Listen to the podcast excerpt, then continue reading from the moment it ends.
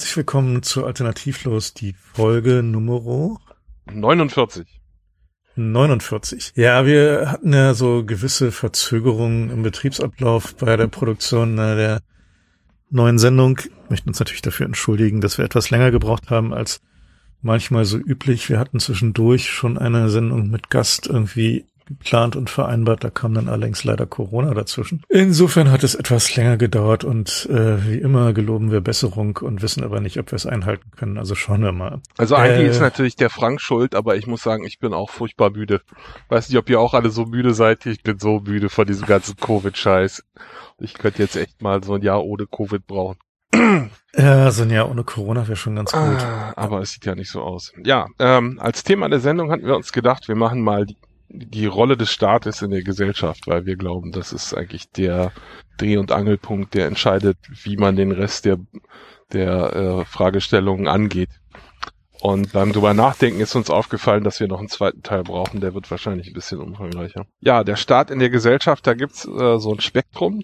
Ähm, auf der einen Seite gibt's den äh, libertären Ansatz, so Ronald Reagan und äh, Thatcher von ihren Idealen her, wir brauchen weniger Staat. Ähm, der Staat soll so wenig wie, wie möglich tun, aber so viel wie nötig. Ja, ist der Spruch. Und das sehen natürlich eigentlich alle so, aber es gibt halt unterschiedliche Meinungen darüber, was, was nötig ist. Ja, und auf der anderen Seite gibt es den, den Ansatz zu sagen, der Staat ist der einzige, der in einer kapitalistischen Gesellschaft irgendwie einigermaßen ehrlich handeln kann und oder äh, im, im Interesse der Allgemeinheit handeln kann, weil in dem Augenblick, wo halt ein Profitmotiv dabei ist, äh, wird dieses Profitmotiv irgendwie alles andere überlagern. Das sind so die beiden Ecken des Spektrums und die Frage ist halt irgendwie, welche, welches Ziel verfolgt man da gerade? Und momentan haben wir durchaus auch zum Teil bedingt durch irgendwie diese Corona-Geschichte den Zustand, dass mehr Leute glauben, wir brauchen mehr Staat äh, und äh, mehr staatliches Handeln äh, sei gut. So als bevor Corona war der die Annahme immer, das äh, wäre primär notwendig, äh, um die Klimakrise in den Griff zu bekommen. Äh, inzwischen erstreckt sich das dann eben auch noch weitere Bereiche des Lebens. Und ich habe da ehrlich gesagt so ein bisschen so ein Problem damit, weil äh, wenn ich mir so das Handeln des Staates in dieser Corona-Geschichte angucke, sehe ich da halt einen weitgehend inkompetenten Akteur, der weder mit den Ressourcen sinnvoll umgeht, noch irgendwie sinnvolle Ergebnisse erzielt. Und jetzt noch mehr davon zu wollen, ist, finde ich, irgendwie so ein bisschen schwierig. So, also da äh, habe ich irgendwie nicht, nicht so ein gutes Gefühl dabei. Ich finde, man muss noch ein bisschen vorsichtig sein, ähm, weil es gibt da auch viel Unehrlichkeit und Subjektivität. Also zum Beispiel, ähm, ich als Bürger habe einen Anreiz dafür zu finden, der Staat sollte sich schon kümmern. Weil dann ist es nicht meine Schuld, wenn Sachen vor die Wand fahren. Ja, dass ich sage, die Verantwortung äh, dafür, dass die Dinge vernünftig laufen, liegen beim Staat. Wenn ich irgendwo, sagen wir mal, über einen Bürgersteig laufe im Winter und der ist nicht gekehrt, dann ist das eigentlich Schuld des Staates, denn der hatte das, hätte das äh, sozusagen enforcen müssen, dass der Typ da sauber macht oder selber sauber machen müssen. Also selbst wenn sozusagen ein Individuum Mist macht, würde ich immer noch sagen, der Staat ist schuld als Bürger, weil dann bin ich auch weniger schuld. Und das ist halt eine, eine, eine, eine Grundlage dessen, wie Leute gern die Welt sehen, dass jemand anderes schuld ist. Ja, und auf der anderen Seite haben wir den Staat, der möchte gern das Image projizieren, dass er zuständig ist und handelt. Ähm, aber äh, historisch gesehen und eigentlich ist er eher ein Beobachter. Ja, also der versucht zwar Anreize zu setzen, aber die sind meistens äh, entweder impotent oder absichtlich so kastriert, dass die Fördertöpfe nicht abgegriffen werden. Da habe ich neulich mal so eine, eine Liste gemacht. Also wenn ihr einfach mal zu Google geht und nach Fördertopf und nicht ausgeschöpft sucht, da findet ihr eine lange Liste. Inklusive Fördertopf für Pflegepersonal, ganz, ganz aktuell. Ähm, also der Staat möchte immer so gesehen werden als würde er hier äh, Verantwortung übernehmen und Dinge regeln, aber eigentlich möchte der Staat, dass sich die Sachen von selber regeln und oft tun sie das auch. Ja, also wenn man zum Beispiel äh, einfach nicht reagiert, bis es nicht länger geht, das war immer die Politik der Frau Merkel, dann äh, wartet man mit dem Brücken und Autobahn restaurieren, bis die ersten Leute einen Unfall haben. Und dann gibt's auch kein Problem mehr bei den Budgetverhandlungen, dass man da jetzt Geld ausgeben muss. Ja, das ist also bisher die Strategie gewesen. Und jetzt in Covid kommt es halt schneller, der Moment, wo man dann mal was hätte tun müssen. Aber das ist ein Muster, was man häufig beobachten kann. Auch zum Beispiel bei der, bei der Hochwasserkatastrophe. Ähm, da war das auch so, dass danach plötzlich viel mehr Geld da war, als man sinnvoll investieren konnte. Ähm, und dass äh, die Geldschwemme sozusagen noch die Leute belohnt hat, die ihre Häuser im Hochwassergebiet gebaut haben. Ja, weil einfach das nicht äh, vorher sinnvoll ausgegeben wurde, sondern danach mit der Gießkanne, damit man sagen konnte, guck mal, der Staat hilft aber. Naja, der neoliberale Ansatz wäre jetzt halt zu sagen, so, eigentlich sollte der Staat den Leuten nicht helfen, damit sie da nicht nochmal hinbauen, aber das bringt natürlich niemand übers Herz, ne? Ja, also, vor allem sieht man sich auch selber natürlich in der Situation, dass man irgendwas übersehen hat. Ja, also zum mhm. Beispiel äh, wohne ich ja jetzt hier nicht in dem Haus, weil mir das Haus so gut gefällt, sondern da war halt eine Wohnung frei, als ich eine gebraucht habe. Und natürlich ist nicht alles toll, ja, aber wenn jetzt hier zum Beispiel rauskommt, dass hier, was weiß ich, Schwermetalle im Boden sind, da wird ja ungern ich die Verantwortung für übernehmen, weil ich bin hier bloß in eine Wohnung eingezogen in dem Haus, ne? So, das heißt, ähm, die, der Instinkt des Bürgers ist immer zu sagen, der Staat hat zu wenig gemacht. Aber es ist auf naja, der gut, anderen Seite auch Instinkt, dem Staat nicht die Mittel geben zu wollen, dass er die Sachen wirklich tun kann. Das ist ja naja, auch gut, aber wenn, ne? wenn, wenn wir jetzt mal, lass uns mal ganz kurz bei diesem Wohnungsbeispiel bleiben, weil das finde ich ganz interessant. Weil äh, eine der Aufgaben des Staates außer Anreize setzen ist ja Standards setzen. Ne? Also das ist ja so der, also wenn man jetzt so ein bisschen zurückguckt in, in den also ich vereinfache hier sehr stark und die Historiker mögen mir verzeihen. Aber wenn man so ein bisschen zurückguckt in den, den Ursprung des Staatswesens, dann äh, gab es ja so zwei Funktionen. Die eine war Sicherheit bereitzustellen, also gegen externe Angreifer oder interne äh, Kriminelle. Und zum anderen Standards zu setzen, also sowas wie Maße und Gewichte, Regeln auf einem Markt. Also wenn man so die, äh, sich die erfolgreichen Hansestädte zum Beispiel anguckt, die haben sich ja, haben ja im Wesentlichen halt diese beiden Funktionen äh, übernommen, nämlich halt zu sagen, wer kann welches Gewerbe in dieser Stadt ausüben. Sie haben Sicherheit für die Handelswege bereitgestellt und sie haben Maße und Gewichte reguliert, damit man halt da nicht irgendwie allzu sehr beschissen wird. Und eigentlich wäre jetzt in dem Beispiel deiner Wohnung, wäre ja der, die Aufgabe des Staates zu sagen, okay, du hast halt irgendwie von dem, von dem du die Wohnung mietest oder kaufst, die Zusicherung, dass irgendwie da irgendwie keine Schwermetalle sind und falls es da doch Schwermetalle gibt, dann äh, müsste die Justiz als Teil des Staates dir dann halt irgendwie Gerechtigkeit verschaffen, weil dir halt ein offensichtlich mangelhaftes Produkt verkauft wurde. Das sind ja eigentlich, also ja. eigentlich, das ist ja, wäre es ja so der, der, der sinnvolle, sinnvolle Weg zu sagen, so der Staat beschränkt sich in diesem Fall halt darauf zu, äh, dafür zu sorgen, dass dir halt nicht ein Scheiß verkauft wird oder falls doch du halt irgendwie ein, ein Mittel hast, irgendwie einen Ausgleich zu bekommen.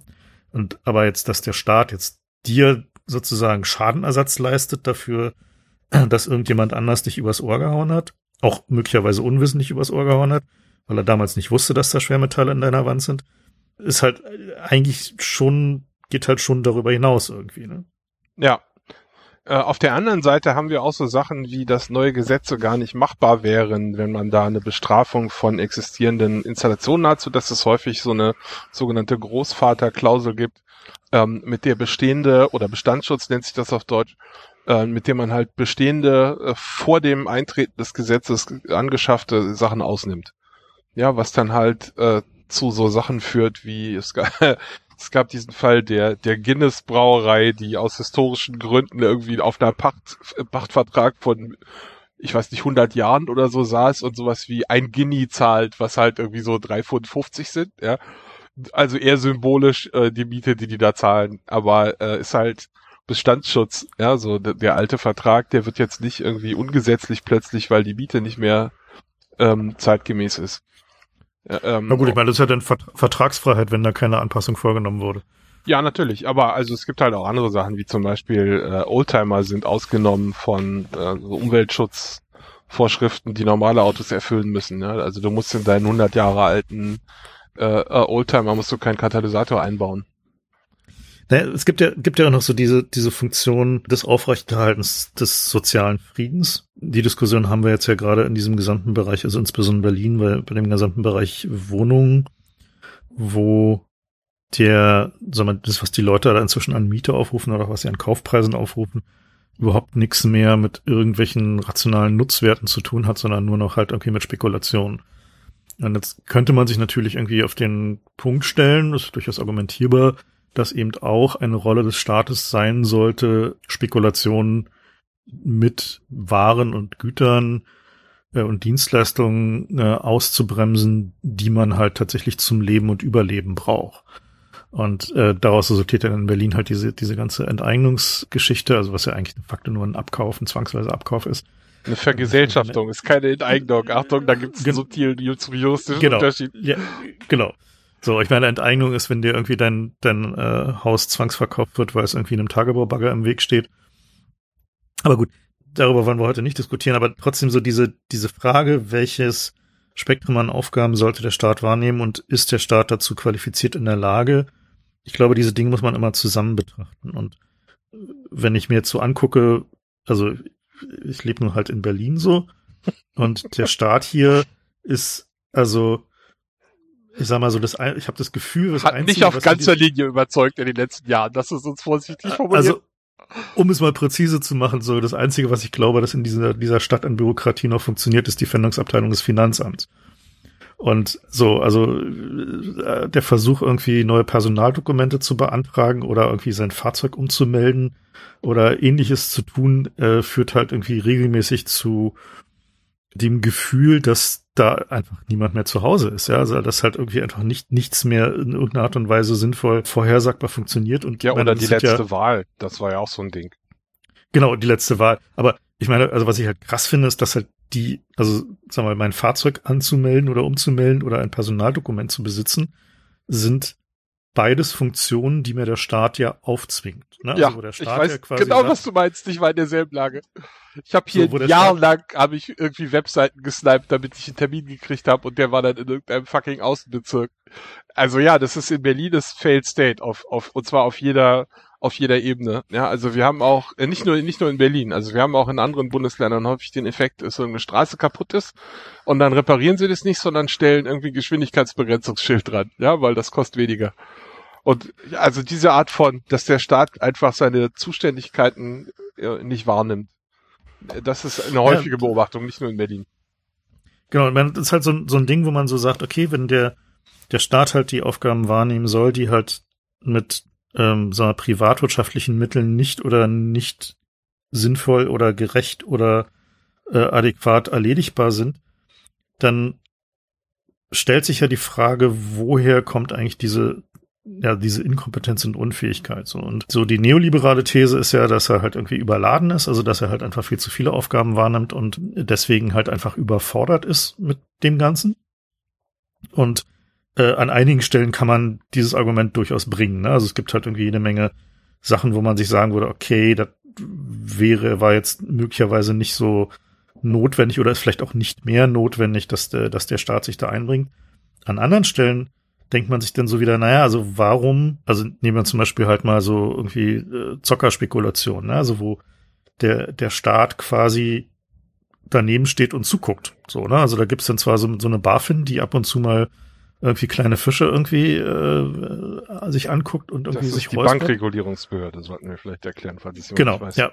Ja, also die Behörde, die, die Bund, äh, äh, was ist Bundesfinanzaufsicht? Ja. Mhm. Und, aber deren primäres Interesse ist halt eigentlich ja die Besteuerungsgrundlage sicherzustellen, nämlich dafür sicher äh, zu sorgen, dass der Staat halt von aller wirtschaftlicher Aktivität irgendwie seinen Zehnten bekommt, beziehungsweise seinen 50. oder was auch immer, die Hälfte. Und die nicht irgendwie das, äh, den tatsächlichen Anlegerschutz sicherzustellen. Das steht da zwar immer irgendwie in allen Prospekten drinne, aber äh, davon ist nur so mittelfiel mitzubekommen. So und die diese Frage halt so ein, also wenn man jetzt als Aufgabe des Staates sieht, dass das dass der Markt halt wohl reguliert ist, also im Sinne von sinnvoll ökonomische Aktivität stattfinden kann, ohne dass die Chance, dass du irgendwie übers Ohr gehauen wirst, irgendwie zu groß wird, also so, dass es halt irgendwie nicht mehr funktioniert, was ja quasi der auch der Grund war, wieso dann halt irgendwie Maß und Gewichte standardisiert wurden und sowas wie das Eichwesen gibt und sowas. Das sind ja alles durchaus sinnvolle, sinnvolle Funktionen des Staates. Also dass halt irgendwie auf deinem Bierglas irgendwie so ein 0,5 Liter Strich wirklich bei 0,5 Liter ist und du gucken kannst, ob dein Bierglas irgendwie hinreichend gefüllt wurde ist ja mal eine, eine historisch gewachsene staatliche Aufgabe, die tatsächlich auch wirklich sehr sinnvoll ist. Und, aber an anderen Stellen fragt man sich dann halt so die Komplexität von Regeln, also gerade wenn man sich jetzt so Steuerregeln anguckt, ja, ist halt in, in einer Art und Weise komplex geworden, dass es ohne professionelle Hilfe nicht mehr möglich ist, diese Regeln tatsächlich einzuhalten. Also in dem Augenblick, wo es irgendwie um den Staat und Geld geht, musst du eigentlich, brauchst du eigentlich professionelle Hilfe, sonst bist du halt einfach verloren. Wobei, äh, das ist zum Teil ist das auch Sampling Bias. Also das liegt daran, dass das halt, das kriegen wir halt alle ständig mit, aber es gibt andere Bereiche, wo der Staat noch viel mehr überfordert ist, äh, zum Beispiel Baurecht. Ja, wenn du äh, auf dein äh, auf dein Grundstück, äh, sagen wir mal, irgendwie ein Gartenhaus bauen willst oder eine, eine Garage oder sowas oder du willst noch ein, ein Stockwerk draufziehen oder du hast irgendwie einen Bauernhof gekauft und möchtest ja jetzt gerne deinen Betrieb drin gründen, da bist du mit, mit Jahren der, äh, des Ämtergehens und Wartens auf irgendwelche äh, äh, Gutachter und irgendwie Einsprüche von irgendwelchen Behörden äh, beschäftigt. Dass, also es ist auch eins der Hauptversprechen der neuen Ampelkoalition, dass sie gesagt haben, äh, das sei der Hauptgrund, warum der Band, der, der Breitbandausbau auf dem Land nicht zurechtkommt, ist, weil es zu viele kommunale Einsprüche gegen Baumaßnahmen gibt. Und das ist zum Teil sicher vorgeschoben, aber da ist äh, was Wahres dran, ja. Und da kann man ja durchaus die Frage stellen, wieso darf eigentlich der Staat mir erzählen, ob ich hier eine Garage bauen kann auf meinem Grundstück oder nicht? Da könnte man ja auch mal drüber diskutieren, ob das überhaupt sinnvoll ist. Ne? Also naja, das sind halt in der Regel dann halt so, also häufig sind es halt so diese Zonierungsregelungen, also dass man sagt, ist jetzt hier Außenbereich oder Innenbereich oder Gewerbegebiet oder Gemischtgebiet oder so. Und da geht's ja darum, dass mit solchen kleinteiligen Regeln versucht wird, eine über ein übergeordnetes Interesse, was halt in der Regel dann durch Beschluss irgendwie von dem, was auch immer, Gemeindeparlament oder so festgelegt wurde, darüber, wie sich die Landschaft und die Nutzung dieser Landschaft in dieser Gegend entwickeln will, durchzusetzen. So dass man sagt, okay, wir wollen nicht, dass hier alles zersiedelt wird, wir wollen nicht, dass die Häuser hier vierstöckig sind, äh, weil irgendwie hier soll es irgendwie möglichst nett und cozy und dörflich sein. Und hier ist ein und Flughafen da, in der Nähe. Ja, oder sowas. Was, was auch immer, also halt quasi so, so, so eine, ja, also quasi Regeln, die mal gemacht wurden im Sinne der, des Erhalts der, der Lebensumgebung, so wie sie gerade ist oder so, ne? Also das sind ja die allerhäufigsten Sachen, wo, oder zum Beispiel, du darfst zwar deinen, äh, deinen Bauernhof sanieren, aber du darfst darin keine Vermietung zu touristischen Zwecken durchführen. Und diese, hä, wieso darf ich das nicht? Naja, der Grund ist halt, dass diese Regel dann durchgesetzt wurde von den Leuten, die da schon touristische Vermietungen haben und nicht noch mehr Konkurrenz in der Gegend wollen. Ja, das ist nicht so selten tatsächlich so, also gerade in Brandenburg. Dass also dann quasi dann dieser Bestandsschutz für ein existierendes Gewerbe über deine Handlungsfreiheit als Eigentümer gestellt wird. So. Und die, da kann man sich dann halt auch fragen, so, ist das jetzt eigentlich gerechtfertigt so? Oder also hat, ist der, der positive Effekt davon ist der größer als irgendwie der, der negative Aspekt. Letzten Endes ist, landet man da genau in dieser Diskussion, die wir jetzt ja gerade bei Corona haben, mit dieser Impfpflichtdebatte, wo sich dann halt die Frage stellt, so wie viel Einschränkung von persönlicher Freiheit soll denn so ein Staat machen dürfen und aus welchen Gründen? Und wie haben wir uns eigentlich darauf geeinigt, dass, dass diese Gründe jetzt eigentlich okay sind, so? Und ich glaube, das was wir jetzt gerade sehen, ist halt so, ein, so eine Tendenz zu sagen, so, also die auch einfach ziemlich mit, wir haben jetzt langsam die Schnauze voll davon zu tun hat, zu sagen, so, ja, der Staat soll jetzt mal hart durchgreifen. So, wir erinnern uns dunkel irgendwie so vor einem Jahr oder so, ging es ja primär darum, wir wollen möglichst harte Corona-Regeln haben. Ne? Also das war so dieser Söder-Spruch, wir wollen, sollen möglichst hart sein. Und äh, niemand hat darüber geredet, dass sie zielführend sein sollten oder effektiv sein sollten oder ne, also gerade der Bayern Putin. Ich glaube, Covid ist vor allem äh, gar nicht so Ursache, sondern eher Brandverstärker. Also solange man diese ganzen, irgendwie sagen wir mal, äh, Baurechtsprobleme hat, wo dir der Staat und irgendwelche Behörden rein reinlabern wollen, äh, solange es mit wenig Reibung äh, wegschaffbar ist, kann man das ja tolerieren als Bürger. Aber jetzt haben wir halt den zusätzlich noch, dass die Behörden alle dann wegen Covid ihr äh, ihre Termine halbiert oder oder noch weiter eingeschränkt haben. Das heißt, man hat nicht mal die Option, äh, das einfach zu fressen. Äh, die ganzen zusätzlichen Schikanen einfach äh, machen wir jetzt halt, ja, weil du kriegst halt den Termin gar nicht mehr. Ähm, oder du kriegst einen Termin und der ist dann im September nächsten Jahres. Ähm, das heißt, ich glaube, viel von der, der Wut, wir müssen jetzt hier endlich mal härtere Covid-Maßnahmen machen, kommt daher, dass die Leute einfach ihre Behördengänge aufgestaut haben und hoffen, dass wenn wir jetzt diesen Covid-Scheiß weg haben, dass sie dann auch einen neuen Personalausweis beantragen können. Ja, ich fand es besonders krass, als ich dann äh, hier äh, im Impfcenter war ähm, und da stellte sich dann die Frage, ja, was ist denn eigentlich, wenn der Perso abgelaufen ist? Und das war so ein häufiges Problem, dass sie da äh, eine vorgefertigte Antwort für haben. Ja, dann komm halt mit dem alten Perso, das macht nichts. Ja, so. Und das sagt dir doch aber eine ganze Menge über den Zustand der, der, äh, erstens der staatlichen Infrastruktur und zweitens der Gesellschaft aus. Wenn einfach so viele Leute jetzt schon im Grunde Sachen einfach hinauszögern mussten, weil die Infrastruktur das nicht ausgehalten hat. Ich glaube, da kommt eine Menge von diesem, wir brauchen jetzt eine Impfpflicht her.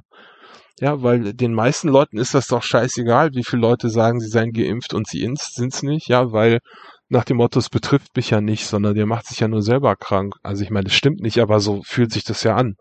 Das könnte man alles viel besser wegignorieren, wenn man die andere Scheiße, die von Covid aufgehalten wurde, dann mal irgendwie geklärt kriegen würde. Oder Leute, äh, Eltern, Eltern haben auch seit zwei Jahren im Grunde Dauerstress mit ihren Kindern in der Schule ja, ist die Schule jetzt offen? Ist sie, äh, kann die Klassenfahrt stattfinden, die geplant und schon eingezahlt wurde? Brauchen wir jetzt, ist jetzt Maskenpflicht? Dann muss das Kind vielleicht noch getestet werden. Ja, dann fällt irgendwie noch die Abi-Klausur aus, so hieß es, und dann, naja, die Abi-Klausur muss aber trotzdem stattfinden, es wäre sonst ungerecht, die können ja dann nicht in die Uni. Und also dieser ganze Scheiß, das ist auch unglaublich zermürbend für die Eltern. Und ich glaube, viel von den Covid-Ressortiments sind einfach ein Seiteneffekt davon, dass die Leute diesen Scheiß endlich weghaben wollen und sich denken, wenn wir jetzt Covid-Impfpflicht machen, dann löst sich der Knoten auf. Was ich ja nicht glaube. Ich glaube, da gibt es so viele Angestaute. Selbst wenn Covid morgen weg wäre, hätten wir noch zwei Jahre mit Aufräumen zu tun. Ja, ohne Zweifel. Also ich meine, letzten, letzten Endes ist klar, wir brauchen halt irgendwie zumindest einen Staat, der halt irgendwie die Basisinfrastruktur der Gesellschaft irgendwie so halbwegs am Laufen hält und die Aufgaben, die ihm übertragen wurden, einigermaßen effektiv erfüllt. Das Problem ist aber, dass die, die Strukturen, die sich da halt herausgebildet haben, eben auch um diese staatlichen Geldtöpfe. Ne? Also wenn wir jetzt äh, den, uns angucken, wie hoch ist eigentlich die Staatsquote in den einzelnen Ländern, äh, dann haben wir in den entwickelten äh, großen Demokratien des Westens halt irgendwie so um die 60 Prozent sowas, ja, also ganz grob über den Daumen. Und äh, daraus resultiert halt, also 60 Prozent des Bruttosozialproduktes, ne? muss man einfach klar sagen. dass es also ein relativ überbordender Anteil ist. Da fallen natürlich eine Menge Sachen rein, wie irgendwie sowas wie Alterssicherung und Gesundheitswesen und so weiter. Aber die, also Gesundheitswesen je nach Land, wie es organisiert ist. Aber letzten Endes ist halt klar, der größte Batzen des Geldes, der halt irgendwie zu holen ist für Konzerne, ist irgendwie beim Staat verortet. Und dementsprechend steigt eben auch der Druck auf den Staat durch Lobbyismus, durch Regulatory Capture, also das äh, absichtliche Beeinflussen von staatlicher Regulierung im Sinne der eigenen kommerziellen Interessen massiv an. Und äh, also dieses ganze Phänomen, was wir schon mehrfach besprochen haben, dass Ministerien sich halt irgendwie externe Hilfe von irgendwie so diesen Anwaltskanzleien und Beraterfirmen holen, die dann wiederum aber auch für die Großkonzerne arbeiten.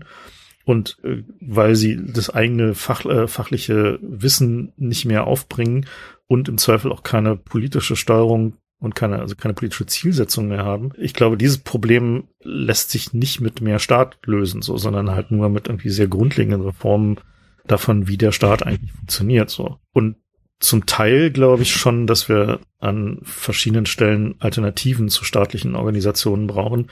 Einfach deswegen, weil der Staat halt dazu neigt, jedes Problem durch noch mehr Regeln irgendwie versuchen in den Griff zu bekommen. Also was wir uns ja eher sehen im Steuerrecht zum Beispiel, ist ja, dass diese Komplexität, die da entstanden ist, hatte einfach damit zu tun, dass immer wieder irgendwelche Schlupflöcher nachgepatcht wurden. Also dass halt irgendeine ursprünglich relativ einfache Regel mit irgendwie entweder Schlupfloch zumachen oder dem Versuch, irgendeine politische Steuerung über das Steuerwesen, also irgendeine, irgendeine Gruppe zu bevorteilen oder zu benachteiligen oder eine Handlungsweise irgendwie äh, zu incentivieren oder, oder äh, nicht zu incentivieren, dass die halt in, in so Steuerregeln abgebildet wurde, die dann wiederum zu mehr Komplexität führen. Und ich glaube, dieses Problem sehen wir an allen möglichen anderen äh, Stellen auch, also gerade sowas wie soziale Sicherung oder ganze Arbeitslosenwesen und so, hat halt irgendwie auch so unglaublich viel Bürokratiekomplexität.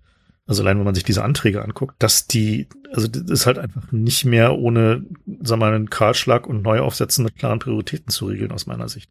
Man muss aber dazu sagen, fairerweise, dass das auch der Nummer eins äh, Hebel des Staates ist. Also der so viel, so viel Optionen hat er gar nicht. Also er kann jetzt natürlich per Gesetz irgendwie vorschreiben, dass Dinge gar nicht gemacht werden dürfen oder sowas. Ähm, aber das ist ja relativ grobmotorisch. Also es ist viel einfacher für den Staat, irgendwo die Steuern zu erheben oder zu, zu senken, wenn sie da irgendwas wollen oder nicht wollen. Ähm, und die andere Sache, die sie machen können, ist Fördertöpfe aufmachen. Aber das also, ist auch nicht. Äh, sie können halt einfach direkt, also ich meine, wenn der Staat irgendwas fördern will, dann soll er direkt Geld ausgeben. Also man ist halt irgendwie. Ja, das sind ja dann die Förder, das sind ja die halt Fördertöpfe, aber die fließen halt häufig auch nicht zu mhm. Leuten, die irgendwas machen wollen, sondern da gibt's eine ganz eigene ist ein ganz eigenes Ökosystem auf Ab Abgreifern. Also das Was heißt Ökosystem? Irgendwie die Großkonzerne haben halt irgendwie alle Abteilungen, die sich genau darum kümmern, irgendwie möglichst viel Förderung abzugreifen. Das ist ja auch die, die große Ironie, dass irgendwie so diese ganzen Helden irgendwie der libertären Ökonomen, so halt irgendwie so Peter Thiel oder äh, Elon Musk oder so, ja, deren Firmen haben irgendwie Staatsquoten von über 50 Prozent. Ja, ja gut, also der macht jetzt halt auch Raumfahrt, so, das, halt das zählt ja nicht. genau. Ja, ähm, das stimmt, natürlich.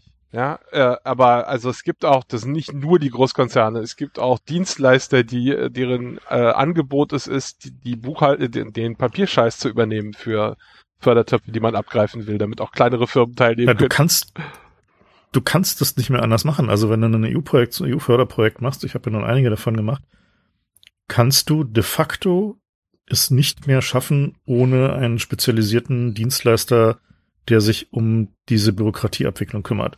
Und der schnappt irgendwie sowas zwischen 10 und 15 Prozent am Projektgesamtvolumen. Ja, das schafft Arbeitsplätze. das hast du an, hast du an allen möglichen Stellen so dieses dieses Problem ne und die äh, es gibt ja immer wieder so dieses äh, dieses Beispiel ja wir müssen irgendwie den Staat mehr digitalisieren und dann werden so die baltischen Länder also gerade so Estland oder so irgendwie als Beispiel hingestellt und wenn man sich das dann mal genauer anguckt dann sieht man halt dass die die haben halt quasi mit einem ja Greenfield angefangen. Die haben halt ihre gesamte staatliche Regulierung und ihre gesamten Gesetze und irgendwie äh, auch wie Förderung designt ist und irgendwie wie Steuern designt ist, Sozialversicherung designt ist und so weiter und so fort. Das haben die halt alles einmal komplett neu machen können, äh, nachdem sie halt irgendwie unabhängig geworden sind. Und das heißt, die haben da halt einfach nur irgendwie maximal 30 Jahre Ballast mit sich rumzutragen von angehäuften Regelungen, also häufiger auch weniger. Und äh, die haben ihre Prozesse von Anfang an auch so gebaut, dass sie halt sinnvoll digitalisierbar sind. So, und das ist halt ein, so ein Ding, was halt immer wieder übersehen wird, dass halt, äh, wenn du halt irgendwie einen Scheißprozess digitalisierst, dann hast du einen digitalen Scheißprozess. Das heißt also, dieses ganze Digitalisierungsgerede hat eigentlich aus meiner Sicht nur so halb mit irgendwie dem zu tun, was irgendwie in diesem Staat gerade schief läuft, sondern was man halt mal tun müsste, wäre halt an vielen Stellen halt einfach Clean Sheet machen und zu sagen, so, wir fangen halt von vorne an und bauen das halt so einfach wie möglich und so geradlinig wie möglich neu auf und ignorieren alle, die dann dabei heulen, weil sie sich gerade daran gewöhnt haben, dass sie in dieser oder jeden Regelungsnische jetzt gerade sich irgendwie bequem gemacht haben. Ähm, ja, meine Erfahrung mit der Digitalisierung ist, dass das im Grunde ein Outsourcing äh, ist. Also jetzt aber nicht im herkömmlichen Sinne, sondern äh, wenn ich früher einen Auftrag von einem Konzern annehmen wollte, dann haben die mir äh, erstmal eine Mail geschickt, sie hätten gern ein Angebot. Ähm, dann habe ich ein Angebot gemacht und dann haben die das Angebot angenommen und beauftragt und das war, das war alles. Und heutzutage musst du in irgendeinem verkackten Webportal einen Account anlegen, musst irgendwie Dutzende von, von eigentlich internen äh, äh, Bürokratiesachen, die die dann früher gemacht haben, die musst jetzt du als Beauftragter machen. Ja, das heißt, die haben im Grunde ihren die haben gar kein Interesse daran, die Prozesse zu entschlacken, weil deren Lösung ist ja bereits die Digitalisierung, die das dann auf ihre Kunden verschiebt. Ja, das heißt, es geht nicht darum, Komplexität zu senken oder irgendwie, das ist gar nicht das Ziel. Das Ziel ist, dass ich das nicht mehr ausfüllen muss als, ich sag mal, Großkonzern irgendwie Telekom oder so, ja, sondern dass die Leute, die von der Telekom Aufträge kriegen, die haben dann den Scheiß am Bein. Und damit ist für die Telekom aber das Problem gelöst, ja, weil die haben, mhm. die haben einmal in diese Software investiert, das machen die ja, hätten die eh machen müssen und der, den, die Kosten trägt jetzt jemand anderes. So, ja. und so, so läuft das auch, äh, wenn der Staat Digitalisierung macht. Also ich sag mal, ich, das Problem ist ja nicht das Formular, äh, wenn ich irgendwie eine Steuererklärung machen will, sondern das Problem ist, äh, dass ich die ganzen, den Kontext nicht, nicht habe und deswegen einen Steuerberater brauche. Ja, ob ich das jetzt irgendwie per Post oder, oder per PDF äh, abgebe, das ist nun, das ist nicht die Sache, die das komplex und kompliziert gemacht hat, sondern dass ich nicht weiß, wie ich die Werte da geschickt eintragen soll. Ja, das ist, das ist der komplexe Teil und der geht nicht weg, wenn ich das als PDF einschicken kann. So, und genau. ähm, das ist, das ist halt das Problem, dass niemand ein Interesse daran hat, die Komplexität zu senken, wenn es auch geht, die einfach auf jemand anderen zu verschieben. Genau, und es dann Digitalisierung zu nennen. Genau, und dann sich noch zu feiern wegen der großen Fortschritte, die man erreicht hat. Ja, wir haben hier so eine ketzerische Frage stehen. Äh, ist es legitim, auf der staatlichen Inkompetenz bei der Pandemie rumzureiten? Die folgt ja so ein bisschen aus unseren Ausführungen bisher, was man denn, wie man eigentlich den Staat sieht. Wie siehst du denn das?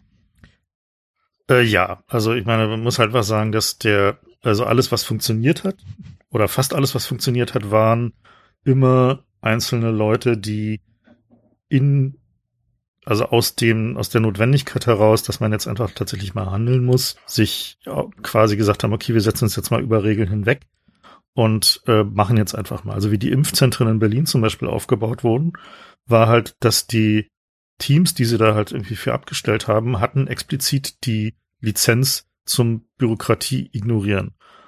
Also die, denen haben sie gesagt, so ja, okay, ihr bautet jetzt mal dahin so und ihr wisst ungefähr, was ihr tut und ihr könntet und äh, wenn es dann hinterher bei der Bauabnahme irgendwelche Probleme gibt, dann regeln wir die dann. So, aber nicht halt irgendwie mit irgendwie, ihr müsst erstmal einen Bestuhlungsplan einreichen und der wird dann irgendwie vier, vier Wochen lang genehmigt irgendwie und sondern die haben halt einfach Leute genommen, die wissen, was sie tun und beziehungsweise die haben sich da selber gemeldet und den Kram ausgerollt. Also nicht umsonst sind ja irgendwie äh, in der ersten Runde die Berliner Impfzentren zum großen Teil von Leuten aus der Berliner äh, Party- und Festivalszene äh, betrieben worden, die halt wissen, wie man halt mit großen Menschenmengen freundlich umgeht und halt die da durchschleift durch so einen Prozess und dafür sorgt, dass es halt irgendwie alles möglichst reibungslos funktioniert, weil die wissen halt, wenn du halt irgendwie so eine Fusion hast, auf die halt irgendwie gerade mal 30.000 Leute rein wollen, dann brauchst du halt eine Struktur, wie man halt irgendwie menschenfreundlich und zuvorkommt da durchschleust. Und wenn sie das halt irgendwie dem Berliner Gesundheitsamt überlassen hätten, dann wäre es wahrscheinlich immer noch keine Impfzentren. Das sind halt die Sachen, wo ich dann so sehe, das ist jetzt nicht so, dass der, dass halt eine, äh, das Kompetenz an sich mangelt, äh, sondern die Leute, die halt die Kompetenzen haben, sind halt nicht an den richtigen Stellen, weil sie auch zum Teil überhaupt nicht incentiviert sind, für den Staat zu arbeiten. Also wenn man sich so die äh, Verhältnisse in Berliner Amtsstuben anguckt. Ja, hätte ich auch nicht. Äh, weißt du, so wie die mich immer behandeln, habe ich doch überhaupt keinen Grund, die jetzt gut zu behandeln. Die können mal alle kacken geben. Genau. So, also genau. ich verstehe das voll so. und ganz. Übrigens, äh, die, die Kulturbranche hat da wirklich großartige Arbeit geleistet, das möchte ich ja auch nochmal be äh, bekräftigen. Ja. Ähm, die auch, auch so die Details stimmten. Ja, also es ist zum Beispiel so, dass nachdem mhm. du da deine Spritze gekriegt hast, äh, gibt es noch einen etwas längeren Weg nach draußen, der dann nicht irgendwie, hier ist gleich der Ausgang. Äh, und das führt dafür, dass Leute, die, die einen anaphylaktischen Schock haben, den auf dem Weg nach draußen kriegen und nicht irgendwie in der mhm. U-Bahn. Ja, so, also die, man hat echt gemerkt, das hat jemand gemacht, der, der wusste, worauf er da gucken muss. Und nichts davon und war irgendwie so, wir lassen dich jetzt hier mal warten, weil wir können, ja, wie so ander, anderswo in Behörden, sondern immer, da stand dann einer und hat gesagt, ja, pass auf, da vorne kommt gleich, hier gibt's noch eine andere Schlange, probier die doch mal. Also wirklich hervorragend, ja, gute Arbeit. Und, und dafür gesorgt haben, dass, dass irgendwie zu jedem Zeitpunkt jeder irgendwie gesehen wird. Also es gibt halt keinen keinen Ort in diesem äh, äh in dieser Impfzentrumswegführung, äh, wo die Menschen, die da durchlaufen, halt nicht sofort jemand zur Seite haben, wenn sie ein Problem haben. Also es ist halt auch ein, muss man einfach klar sagen, da haben wurde halt einfach genug Personal investiert. Aber das ist halt wirklich eines der wenigen positiven Beispiele, muss man sagen, wo halt man sagen kann, okay, das hat halt funktioniert. Wo es dann halt wieder verkackt haben, wie wir jetzt gerade sehen, äh, ist halt bei der Impfstoffbereitstellung. Also das ist halt so ein, ein eigentlich in derselben Kategorie von irgendwie episches Verkacken einzusiedeln wie dieser, dieser Ansage am Anfang so, ja, nee, Masken brauchen wir nicht, weil die könnte man ja falsch aufsetzen. So, ja, also das war ja, das war so für mich der Punkt, wo mein Vertrauen in diesen Staat zu Ende war. Du, ich, ich habe ja den Eindruck, das ist immer so, wenn der Staat irgendwas anschafft. Äh, mit derartiger Regelmäßigkeit wird das verkackt. Da frage ich mich dann langsam, ob das eigentlich noch mit Inkompetenz zu erklären ist. Ja, auch wenn die Bundeswehr kauft, die sind ja legendär dafür, dass ihre Anschaffung im Eimer ist. Oder ähm, irgendwie große Behörden brauchen so Klopapier, der Bundestag braucht Klopapier, also es geht von ganz oben nach ganz unten. Da gibt's eigentlich aus praktisch jedem Bereich irgendwie Geschichten, wo die krass zu viel gezahlt haben für irgendwas, was sich dann als Müll rausgestellt hat. Ähm, wo du dich ja echt fragst, sag mal, wie viel Erfahrung braucht ihr eigentlich in der Beschaffung, bis euch so Anfängerfehler nicht mehr passieren? Das Interessante daran ist ja, dass ein Großteil dieser Komplexität äh, in der Beschaffung hat ja so mit so Compliance-Regeln zu tun. Also, dass sie halt einfach sich versucht haben, die, das Raussieben von unseriösen Anbietern in Regeln zu formulieren und dabei natürlich übersehen haben, dass sie auf der Gegenseite halt mit intelligenten Menschen mit hoher krimineller Energie zu tun haben, die diese Regeln angucken, da halt irgendwie genügend Brainpower draufwerfen, um festzustellen, wie man sie umgehen kann. Und da kommt dann halt eben sowas dabei raus, dass zwar der Anschaffungspreis niedrig ist, aber leider der Wartungsvertrag doppelt so teuer ist und sowas. Ne? Also das sind halt, und dann werden diese Regeln wieder nachgezogen und dann findet wieder jemand eine Möglichkeit, sie zu umgehen. Anstatt halt zu sagen, so ja, wir geben halt da mal so dieses, diese Illusion der Beschaffungsgerechtigkeit irgendwie mal auf und sagen, wir wollen einfach den kompetentesten Anbieter haben und wir beurteilen den halt Kraft irgendwie äh, sinnvollen Menschenverstandes und demokratisch legitimierter Institutionen, die in der Lage sind zu beurteilen, ob ein Anbieter irgendwie seriös ist oder nicht. Ja, das ja irgendwie wäre eine andere Möglichkeit zu sagen, so, okay, du, du willst halt keine Korruption haben, deswegen verteilst du irgendwie die Beschaffungsentscheidung irgendwie auf äh, mehrere Leute, die so incentiviert sind, dass Korruption für die nicht eine gute Idee ist und nicht mit irgendwie byzantinen Beschaffungsregularien, die dann nur von dem allerkriminellsten, unseriösesten Anbieter äh, erfüllt werden können, weil der halt irgendwie sich die entsprechenden Anwaltskanzleien heuern kann, weil er weiß, dass seine Profitmarge so brutal hoch sein wird, dass er sich diese Anwälte leisten kann. Also was ja de facto der Fall ist. Na, also man, man muss vielleicht sagen, das, das klingt jetzt alles so, als wenn die das böswillig machen, aber ich habe mal äh, mit jemandem gesprochen, der in, in einer großen Behörde für sowas, äh, also nicht verantwortlich war, aber der da sozusagen Kunde war, der Sachen eingekauft hat. Und der hat erklärt, es gibt einfach diese, ich glaube sogar gesetzliche Regelung, dass der Staat beim billigsten Anbieter kaufen muss. Ja, und das heißt eben, die Annahme ist, äh, du schreibst in deine Anforderungen alles rein und dann ist aber auch egal, wer das liefert, weil ja die Anforderungen genau sagen, was du brauchst. Und äh, das ist halt in der Praxis, äh, führt das dazu, dass das Klopapier im Bundestag so Sandpapier äh, irgendwie Industrieklopapier ist, ja, weil die halt beim billigsten kaufen und das führt dann dazu, dass die irgendwann sagen, okay, pass auf, ich mache euch ein Angebot, wir liefern euch irgendwie so Ödipussy-mäßig diese Riesenmenge Klopapier, dann können wir einen Rabatt geben, dann sind die billiger, ne? So, und dann hast du aber eine Einschränkung an die Lieferanten, weil nur wenige so eine große Menge liefern können und dann sind plötzlich nur noch zwei im Spiel, weißt du, die treffen sich dann beim Golfen und machen gemeinsam aus, dass der Preis nach oben gehen könnte, damit dann haben wir beide was fort, ne? So und und so funktioniert das dann. Das heißt, du hast am Ende irgendwelche endlosen Kataloge an Sachen, die das erfüllen muss, aber du hast im Grunde keine Gegenwehr, wenn es das nicht erfüllt. Ja? Also sagen wir mal, du kaufst jetzt irgendeine, irgendeine äh, komplexe irgendeine Software ähm, und schreibst in die Anforderungen, es muss das, das, das und das können und dann liefert dir jemand so ein halbfertiges Demonstrator-Prototypen äh, irgendwie Ranzgeraffel, was zwei von fünf mit genau mit fünf Blockchains, was irgendwie zwei von fünf Anforderungen so ein bisschen halb irgendwie am Rande erfüllt und erzählt dir, naja, pass auf, wir haben jetzt hier zwei Jahre Projekt schon hinter uns.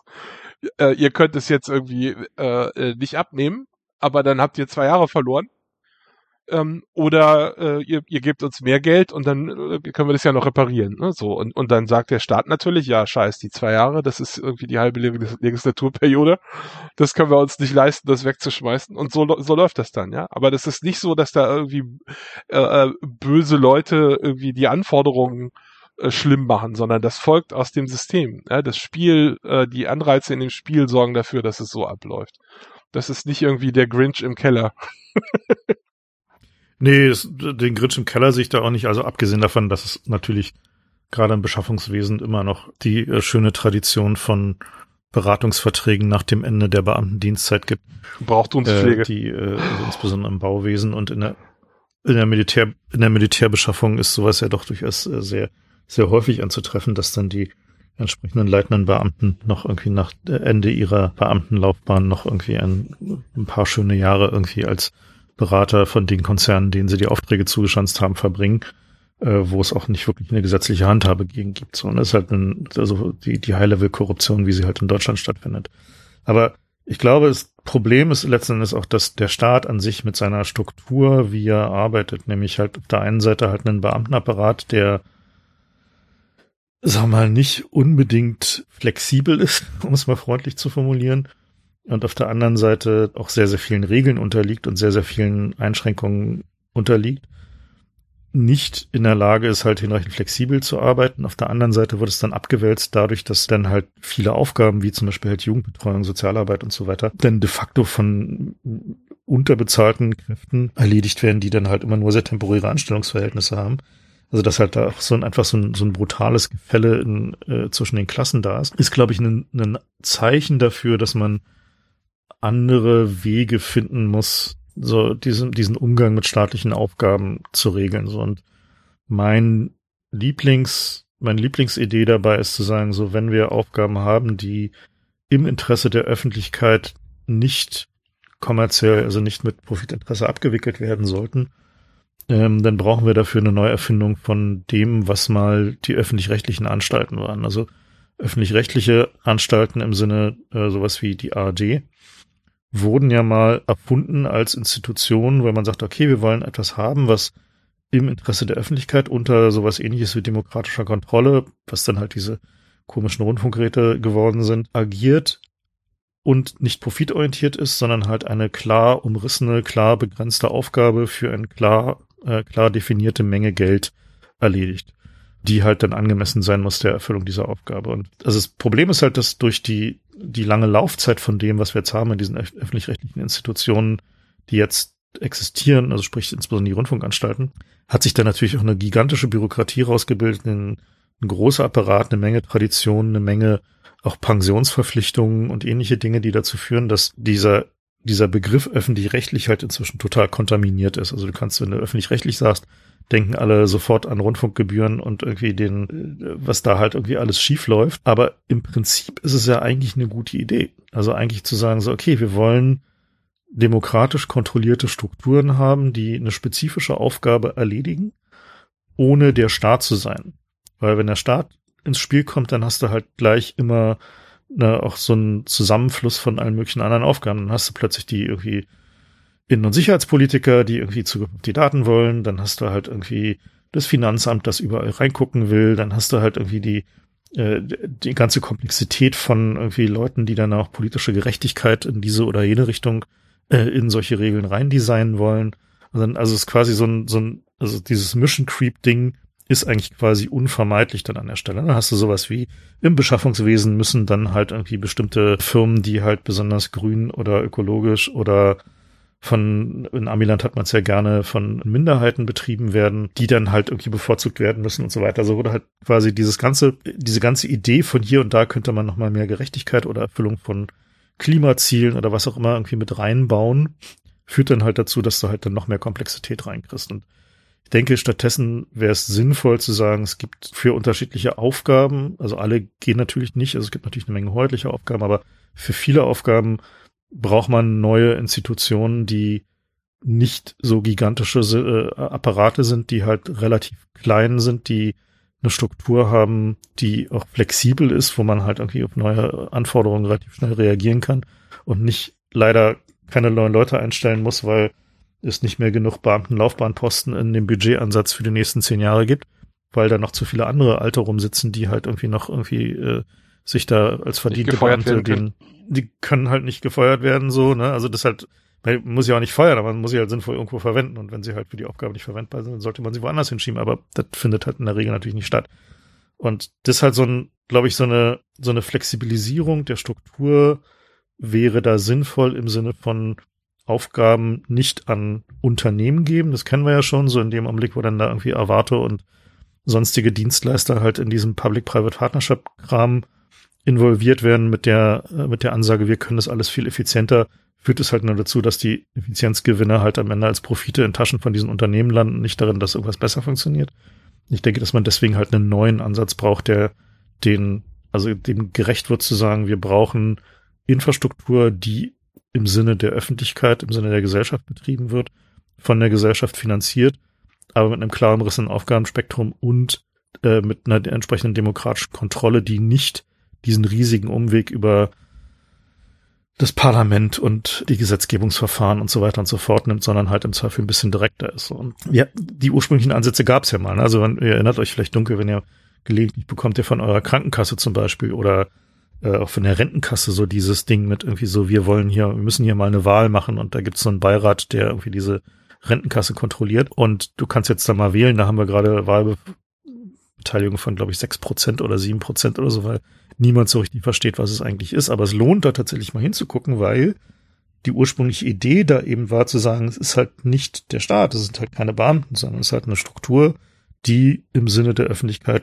kontrolliert von der Öffentlichkeit agiert. Und ich glaube, in die Richtung muss man mal wieder weiterdenken, muss man wieder mal neue Strukturen überlegen und erfinden, die möglicherweise viel effizienter daran sein können und viel flexibler daran sein können, halt Aufgaben, die momentan der Staat erledigt oder irgendwie sich als seine Aufgabe betrachtet, viel besser erledigen können. So, und dazu gehört für mich zum Beispiel halt sowas wie Infrastruktur. So, und sowas in eine, sowas wie die Bahn in, in eine Gesellschaft zu tun, die Profit erwirtschaften muss, ist halt eigentlich Bullshit. Also die Bahn ist halt die einzige Aufgabe, die die Bahn hat, sie muss funktionieren. So, und nicht, nicht irgendwie auch noch Gewinn abwerfen. Äh, so, und äh, also alles, wo halt natürliche Monopole sind, aus meiner Sicht sind halt Infrastruktureinrichtungen, die in solche öffentlich-rechtlichen Es gibt halt ein paar Gegenindikationen, die bisher dafür gesorgt haben, dass das nicht geklappt hat. Ja, also erstens hast du natürlich so die FDP, die einfach behauptet, naja, wenn der Staat da irgendwie die Finger drin hat, ist das immer ineffizienter, als wenn es die Privatwirtschaft macht. Na, deswegen sage ich, es sollte eben nicht der, deswegen öffentlich-rechtlich ja, ja. heißt eben nicht der Staat. Das ist halt der wichtige Punkt dabei. Da muss man nicht, nicht vermischen.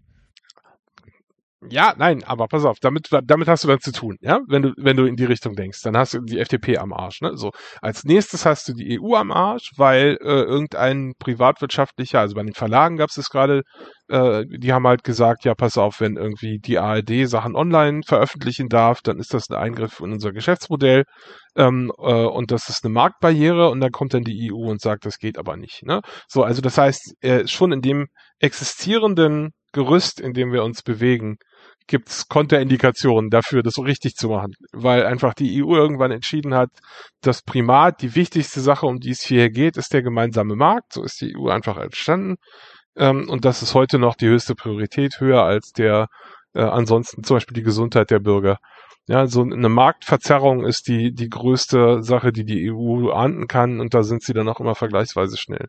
So, also das, ich will nicht sagen, dass wir das bisher nicht haben, liegt nicht darin, dass es keiner wollte. Doch sondern es gab es gab Versuche nee, und die sind alle äh, das nach hinten nicht. losgegangen. Nee, das glaube ich nicht. Ich glaube, das Problem ist halt eher, dass die die Vorstellungen, die man jetzt halt momentan davon hat, sind halt beeinflusst von den existierenden Institutionen, die in ihrer Verkrustung und in ihrem Alter tatsächlich nicht effektiv in der Lage sind, das zu tun.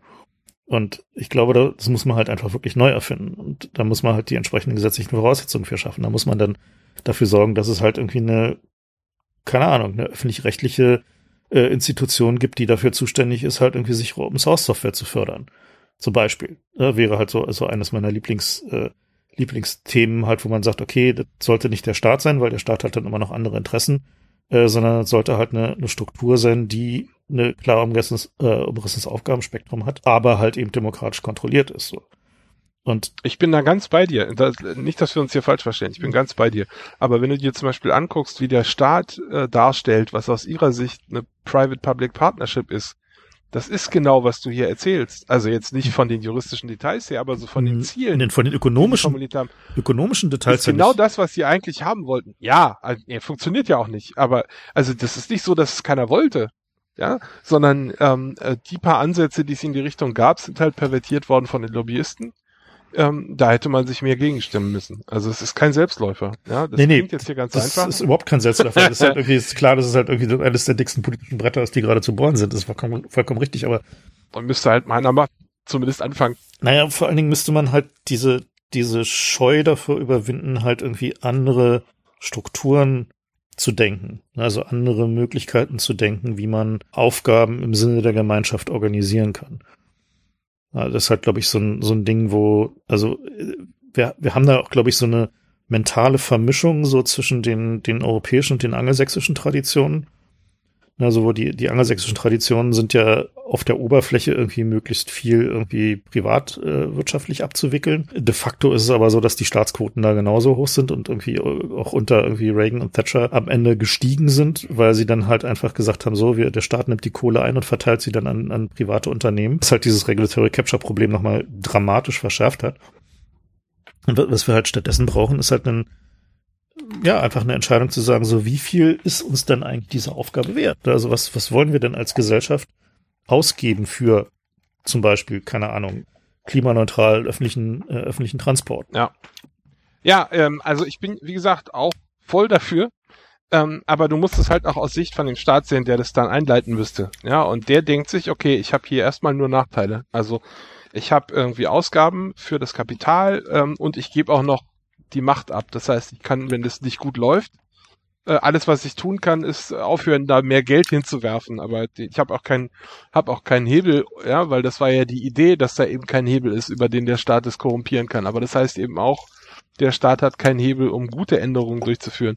Äh, aus Sicht der Politik ist das erstmal äh, äh, reiner Nachteil oder sagen wir mal so, ähm, ein, ein äh, muss man halt dran glauben. Ja, und das ähm, kann ich schon verstehen, wenn die das lieber nicht machen wollen. Nee. Auf der anderen Seite haben die kein Problem, eine, eine, eine äh, wie heißt das, die Autobahngesellschaft zu gründen, die ja auch äh, jetzt schon absehbar ein Riesendesaster wird. Ja, was halt auch damit zu tun hat, dass die mh, hm, die traditionelle, sagen wir, intellektuelle Divestierung des Staates, also sich halt mehr und mehr aus äh, der intellektuellen Fähigkeit zurückzuziehen, bestimmte Probleme zu lösen, führt eben auch dazu, dass die Beurteilungsfähigkeit halt einfach abnimmt. Also die BaFin ist dann natürlich ein super Beispiel für, ne? Also die, die sich dann halt einfach wirklich irgendwelche Banker, die halt vorher gegen sie gearbeitet haben, anstellen müssen, um überhaupt zu verstehen, was jetzt da eigentlich passiert. Ja, das ist halt so ein, äh, wo man sich denkt, so, das kann doch eigentlich nicht sein. Und also aus meiner Sicht ist halt so, dass der dass je monolithischer der Staat wird und je mehr Strukturen er aufbaut, die quasi unter staatlicher Kontrolle sind, desto schlimmer wird halt das Problem an der Stelle. Und da äh, werden wir früher oder später wieder an so einen Punkt kommen, wenn jetzt also der, der, Trend, der Trend geht ja gerade hin zu, wir wollen mehr Staat und der Staat soll mehr Aufgaben übernehmen, weil irgendwie die Kapitalisten irgendwie äh, nutzen nur jede Möglichkeit, uns abzuzocken, wird halt wieder zu dem, also quasi das Pendel schwingt da quasi zurück, ne? Dann haben wir wieder einen, so eine so eine Struktur, wo halt irgendwie dieser ganze, naja, also was, äh, wie ist diese lustige britische Serie, ähm, der Yes Minister? Yes Minister. Genau. Was halt, also Yes Minister war ja quasi der der propagandistische, also das propagandistische Mittel, was halt zur Zerstörung des Public Service in, in Großbritannien ja, verwendet wurde, in dem halt die Zustände darin halt porträtiert wurden und nach allem, was man weiß, jetzt nicht unbedingt falsch porträtiert worden. So, ne? Das muss man, ja schon durchaus akkurat. Genau. Und aber das ist halt so, so ein Ding, da werden wir dann halt wieder hinkommen. Ja, und dann wird es halt wieder irgendwann so ein Backlash in diese Richtung geben, der halt dann wieder den, also dann wahrscheinlich noch 10, 20 Jahre hin, aber äh, das wird dann halt wieder zu so einem, wir müssen jetzt wieder mehr privatisieren und irgendwie so zu, zu diesem Quatsch führen. So, und da den Ausweg zu finden und zu sagen, man braucht halt irgendwie Lösungen, die nicht monolithisch sind, ist, glaube ich, ganz gut so. Aber ein, mein Problem, was wir in Deutschland natürlich haben, ist halt dieses ganze Föderalismus-Ding, was wir auch bei der Corona-Sache sehr stark gesehen haben, dass halt einfach die Handlungs- und Entscheidungsfähigkeit äh, staatlicher Institutionen durch ihre interne Komplexität halt irgendwie auch dramatisch reduziert ist. So, also wo halt einfach der es halt irgendwie keine keine Instanz gibt, die halt der man halt einfach temporär mal die Macht gibt zu sagen, wir lösen jetzt mal dieses Problem. Also. Aber ist doch ein Feature. Das wollten wir doch so. Naja. Das ist, das ist irgendwie außerhalb, Diktaturvermeidungs naja, außer. Außerhalb von einer Krise ist es ja korrekt, aber letzten Endes ist es halt so, dass wenn du halt eine Krise hast, und zwar eine ernsthafte Krise, dann brauchst du halt eine Möglichkeit, dich äh, Entscheidungen relativ schnell zu treffen und die dann halt auch umzusetzen. Und meine gut, das Problem kann man ja zurücktreiben äh, bis irgendwie zu zur Römischen Republik so, wo dann halt die ja die äh, äh, die Imperatoren ja dann irgendwann dadurch an die Macht kamen, dass sie halt irgendwie ihre Krisenautorisierung für wir müssen jetzt mal schnell irgendwie uns mit diesen äh, dieser Krise oder diesem Krieg auseinandersetzen verstetigt haben. Also die Gefahr ist natürlich da, ist vollkommen klar. Das halt also diese diese föderale Struktur zur Diktaturvermeidung hat natürlich ihre ihre Vorteile, aber ich glaube, dass insbesondere halt in solchen äh, Situationen, wo man halt irgendwie echt mal schnell handeln muss, weil auf der anderen Seite halt eine Exponentialfunktion lauert, da braucht man halt einfach andere Mittel und Wege für. Und naja, also ich habe neulich so einen Artikel gelesen äh, von einem Polit-Insider, der meinte, die Politik sei im Wesentlichen gelähmt, weil alle großen Entscheidungen äh, auch vom Bundesrat abgenickt werden müssen. Und das heißt, äh, die Mehrheit da kriegst du halt nur wenn sich im Grunde alle einig sind. Das heißt, wir haben eine reine irgendwie äh, Aussitzen und äh, alles bis zur Krise äh, abwarten äh, Demokratie hier.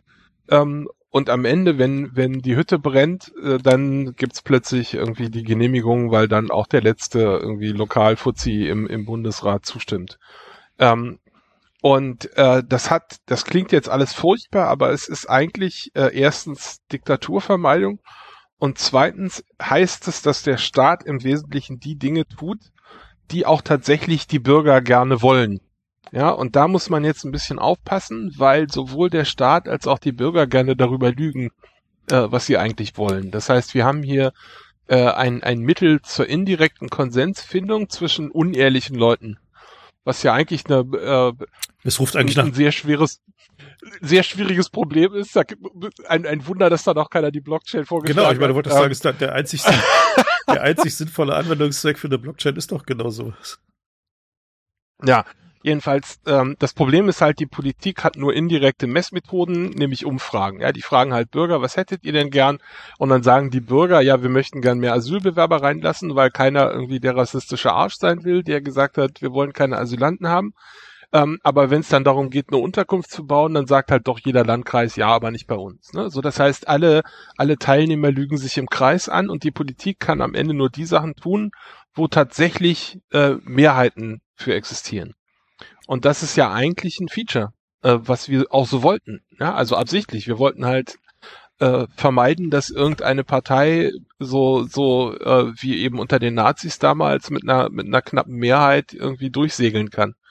Ähm, als Beispiel äh, wäre zum Beispiel die die Atomenergie geeignet. Da haben ja auch jahrzehntelang alle davon geredet, dass sie das gerne loswerden wollen, aber erst als wirklich klar war nach Fukushima, dass die Leute das wirklich alle jetzt nicht mehr haben wollen, da ging es dann auch ganz schnell.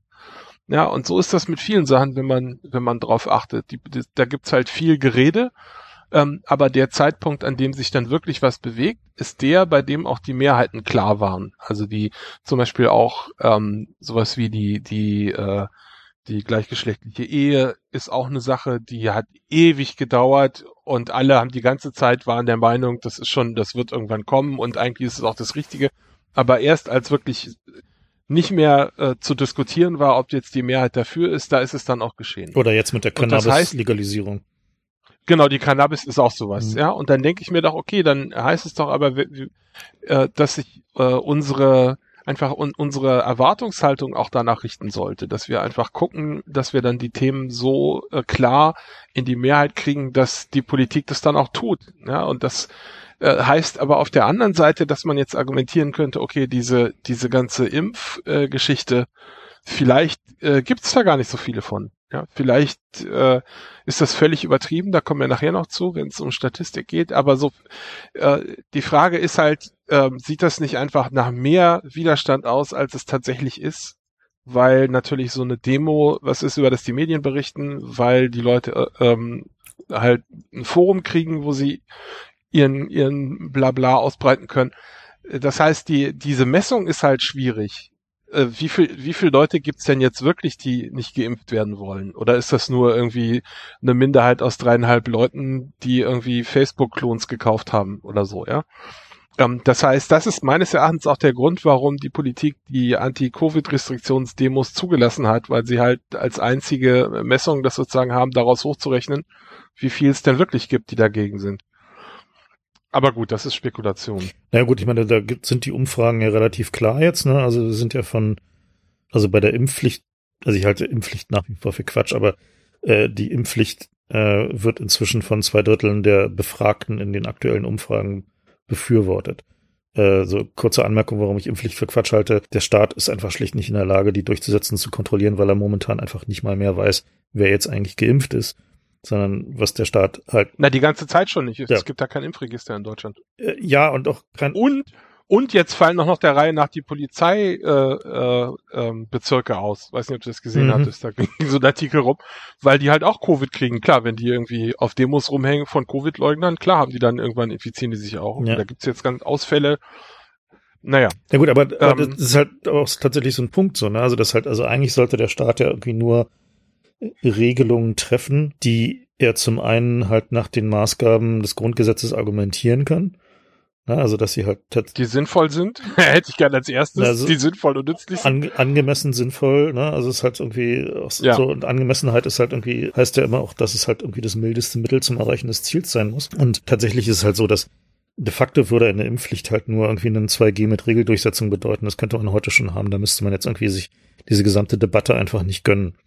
So, äh, das wäre halt, also in dem Augenblick, wo man halt einfach flächendeckend 2G macht und halt irgendwie die, die Regeln einigermaßen stringent durchzieht, äh, hätte man das Problem halt auch vom Tisch. Und man wird halt, also wir sind halt momentan an dem Punkt, wo ich glaube, die, äh, also wenn man die Umfragen so einigermaßen zusammenzieht, dann hat man so in der Größenordnung zwischen 10 und 15 Prozent der Leute, die halt irgendwie sich auf gar keinen Fall impfen lassen wollen. So, das ist halt so, trifft irgendwie relativ klar zusammen mit irgendwie so der Kernwählerschaft der AfD. Die Prozentzahl nur verteilt sich halt über ein paar mehr Parteien. Also halt bei Grünen und FDP ist halt noch ein bisschen mehr.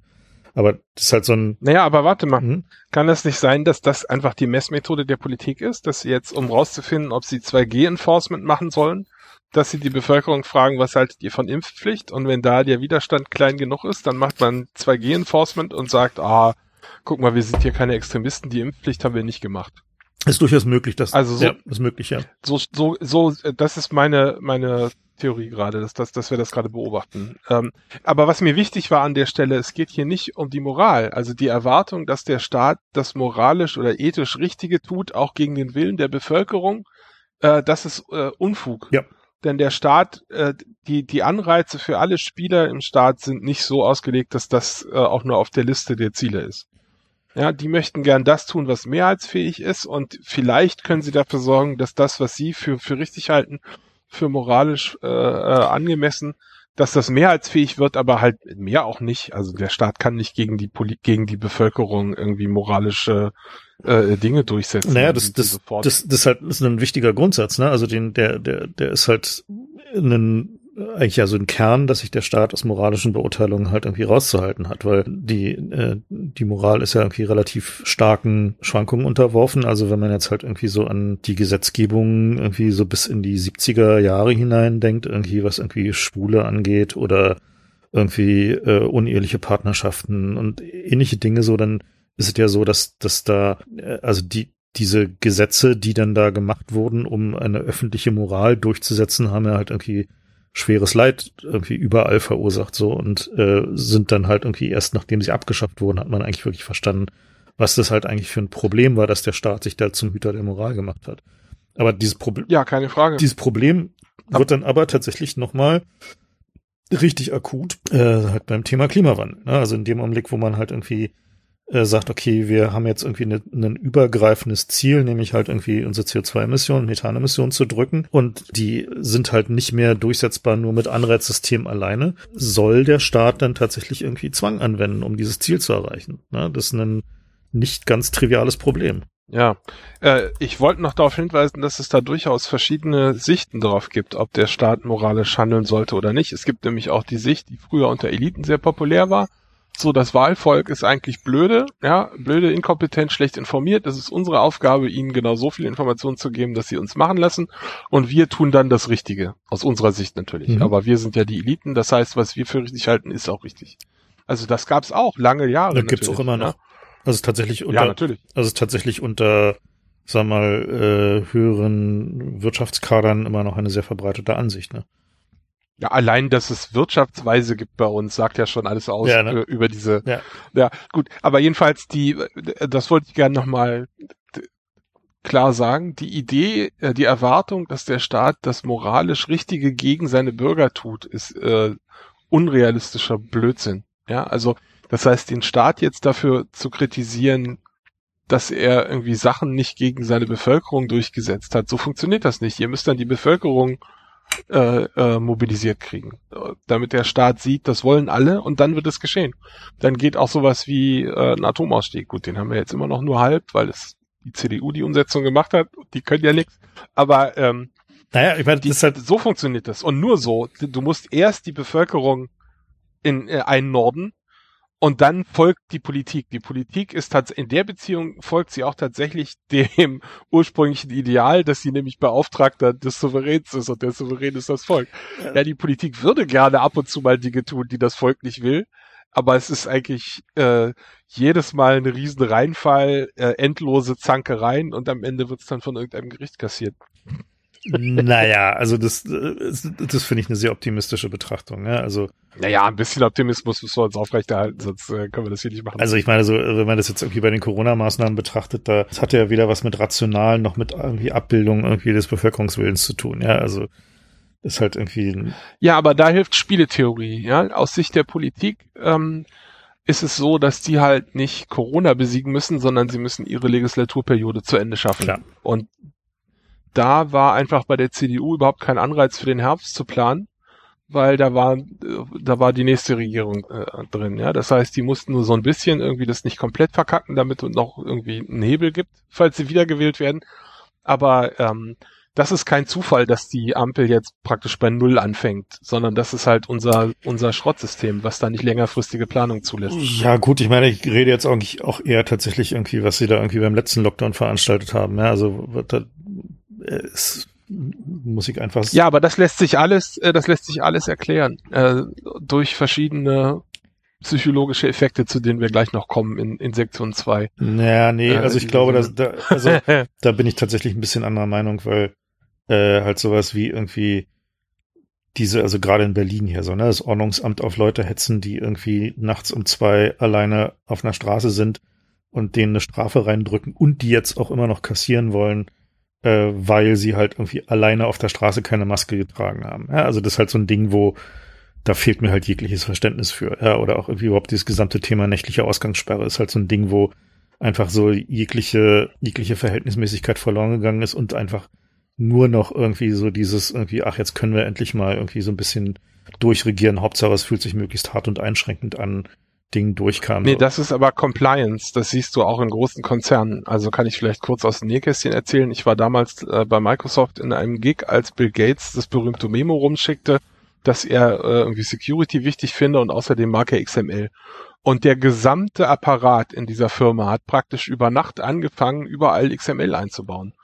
Ja, so ist das in großen Unternehmen. Wenn irgendwie der Chef sagt, XML ist geil, dann machen alle XML. Und wenn der Chef in Berlin sagt, äh, hör mal zu, ohne Maske geht jetzt nicht mehr raus, dann gucken die, wo können wir denn am problemlosesten Leute finden, die ohne Maske rumlaufen? Und das sind die nachts. Ja, genau wie ähm, was habe ich neulich gelesen? Oh, das kriege ich jetzt nicht mehr richtig zusammen, aber es ging irgendwie um Schüler. Genau. In Berlin, äh, in Berlin ist es so, dass es ein kostenloses Schüler-BVG-Ticket gibt. Ja, und äh, worauf haben sich also die BVG-Kontrollierer spezialisiert? Auf Schüler, die ihr Ticket vergessen haben. Weil sie genau wissen, irgendwie jeder kann eins haben. Es ist absolut sinnlos, die zu verfolgen. Das kostet sogar nichts. Also jedes Kind, was es beantragt, kriegt es. Aber das ist dann halt mal zu Hause vergessen oder was weiß ich, ja. Und in Berlin haben wir also das System, wir haben einmal die Busse und Bahn, das ist die BVG, und dann haben wir die S-Bahn, das ist die Bahn. Die BVG ist so ähm, dann noch halbwegs freundlich, aber die S-Bahn hat gezielt ihren Controlettis gesagt, geht mal irgendwie Kinder rausgreifen, Schüler auf dem Weg von oder zur Schule. Äh, und das ist genau dieselbe Scheiße, ja, weil du hast, die Leute haben ja nicht den Auftrag, irgendwie sinnvolle Corona-Geschichten umzusetzen, sondern die haben den Auftrag, äh, Schwarzfahrer zu erwischen und das ist halt ein leichtes Ziel. Ja, aber, also das, aber ist, das halt eben äh, aus meiner Sicht genau das, was falsch ist an staatlicher Autorität. Ja, natürlich. Ja. Also klar läuft es falsch. Also das halt aber es ist so nicht so, dass da irgendjemand einen Powertrip hatte, sondern der wollte also halt also diese Ordnungs Zahlen vorweisen. Diese Ordnungsamt-Typen hatten definitiv einen Powertrip, also ohne jeglichen Zweifel. Ja, also Und dass der Staat immer noch versucht, diese Strafen zu kassieren, ist einfach auch so ein Powertrip-Ding. Es tut mir leid, das ist irgendwie, also da. Nee, die sind einfach pleite. Hör mal, das kannst du doch einmal, da bist du doch wirklich der Letzte, dem ich das erklären muss. Wenn du siehst, wie das Finanzamt einfach Geld einzieht, wo sie genau wissen, dass du das wiederkriegst, wenn du Beschwerde einlegst, weil das Bullshit war, dann weißt du, dieser Staat ist pleite und greift nach jedem Strohhalm. Ja, auch äh, Schwarzfahrer, natürlich. Oder Corona-Opfer.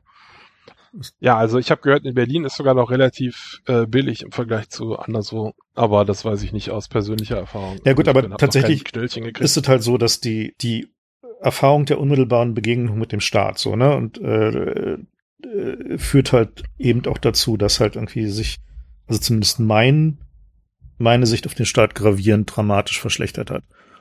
So, also muss ich einfach sagen, so das, also aus meiner Sicht ist halt so der der Staat in Berlin ist äh, irgendwie Quell irgendwie eines größeren Teils meiner Frustration so. Und das halt einfach so, äh, egal ob es jetzt Steuern zahlen oder irgendwie diese Ordnungsamtsidioten sind, das ist halt so ein, so ein Ding, was für mich dazu geführt hat zu sagen, weniger davon ist besser. So, je weniger irgendwie diese Leute Macht haben, desto besser ist das. So, und das ist vielleicht ein bisschen verkürzende Sicht, aber äh, solange das halt nicht besser wird, solange der Staat mir gegenüber nicht freundlich und irgendwie sachlich agiert, will ich davon nicht noch mehr haben. So. Na, das ist halt antagonistisch, ne? Das fühlt sich nicht an wie jemand, der mit dir Dinge genau. erledigen will, sondern jemand, der gegen dich Sachen durchsetzen ja. will. Und das hätten sie einfach echt in der Hand, das zu ändern, aber sie tun es nicht. Ja.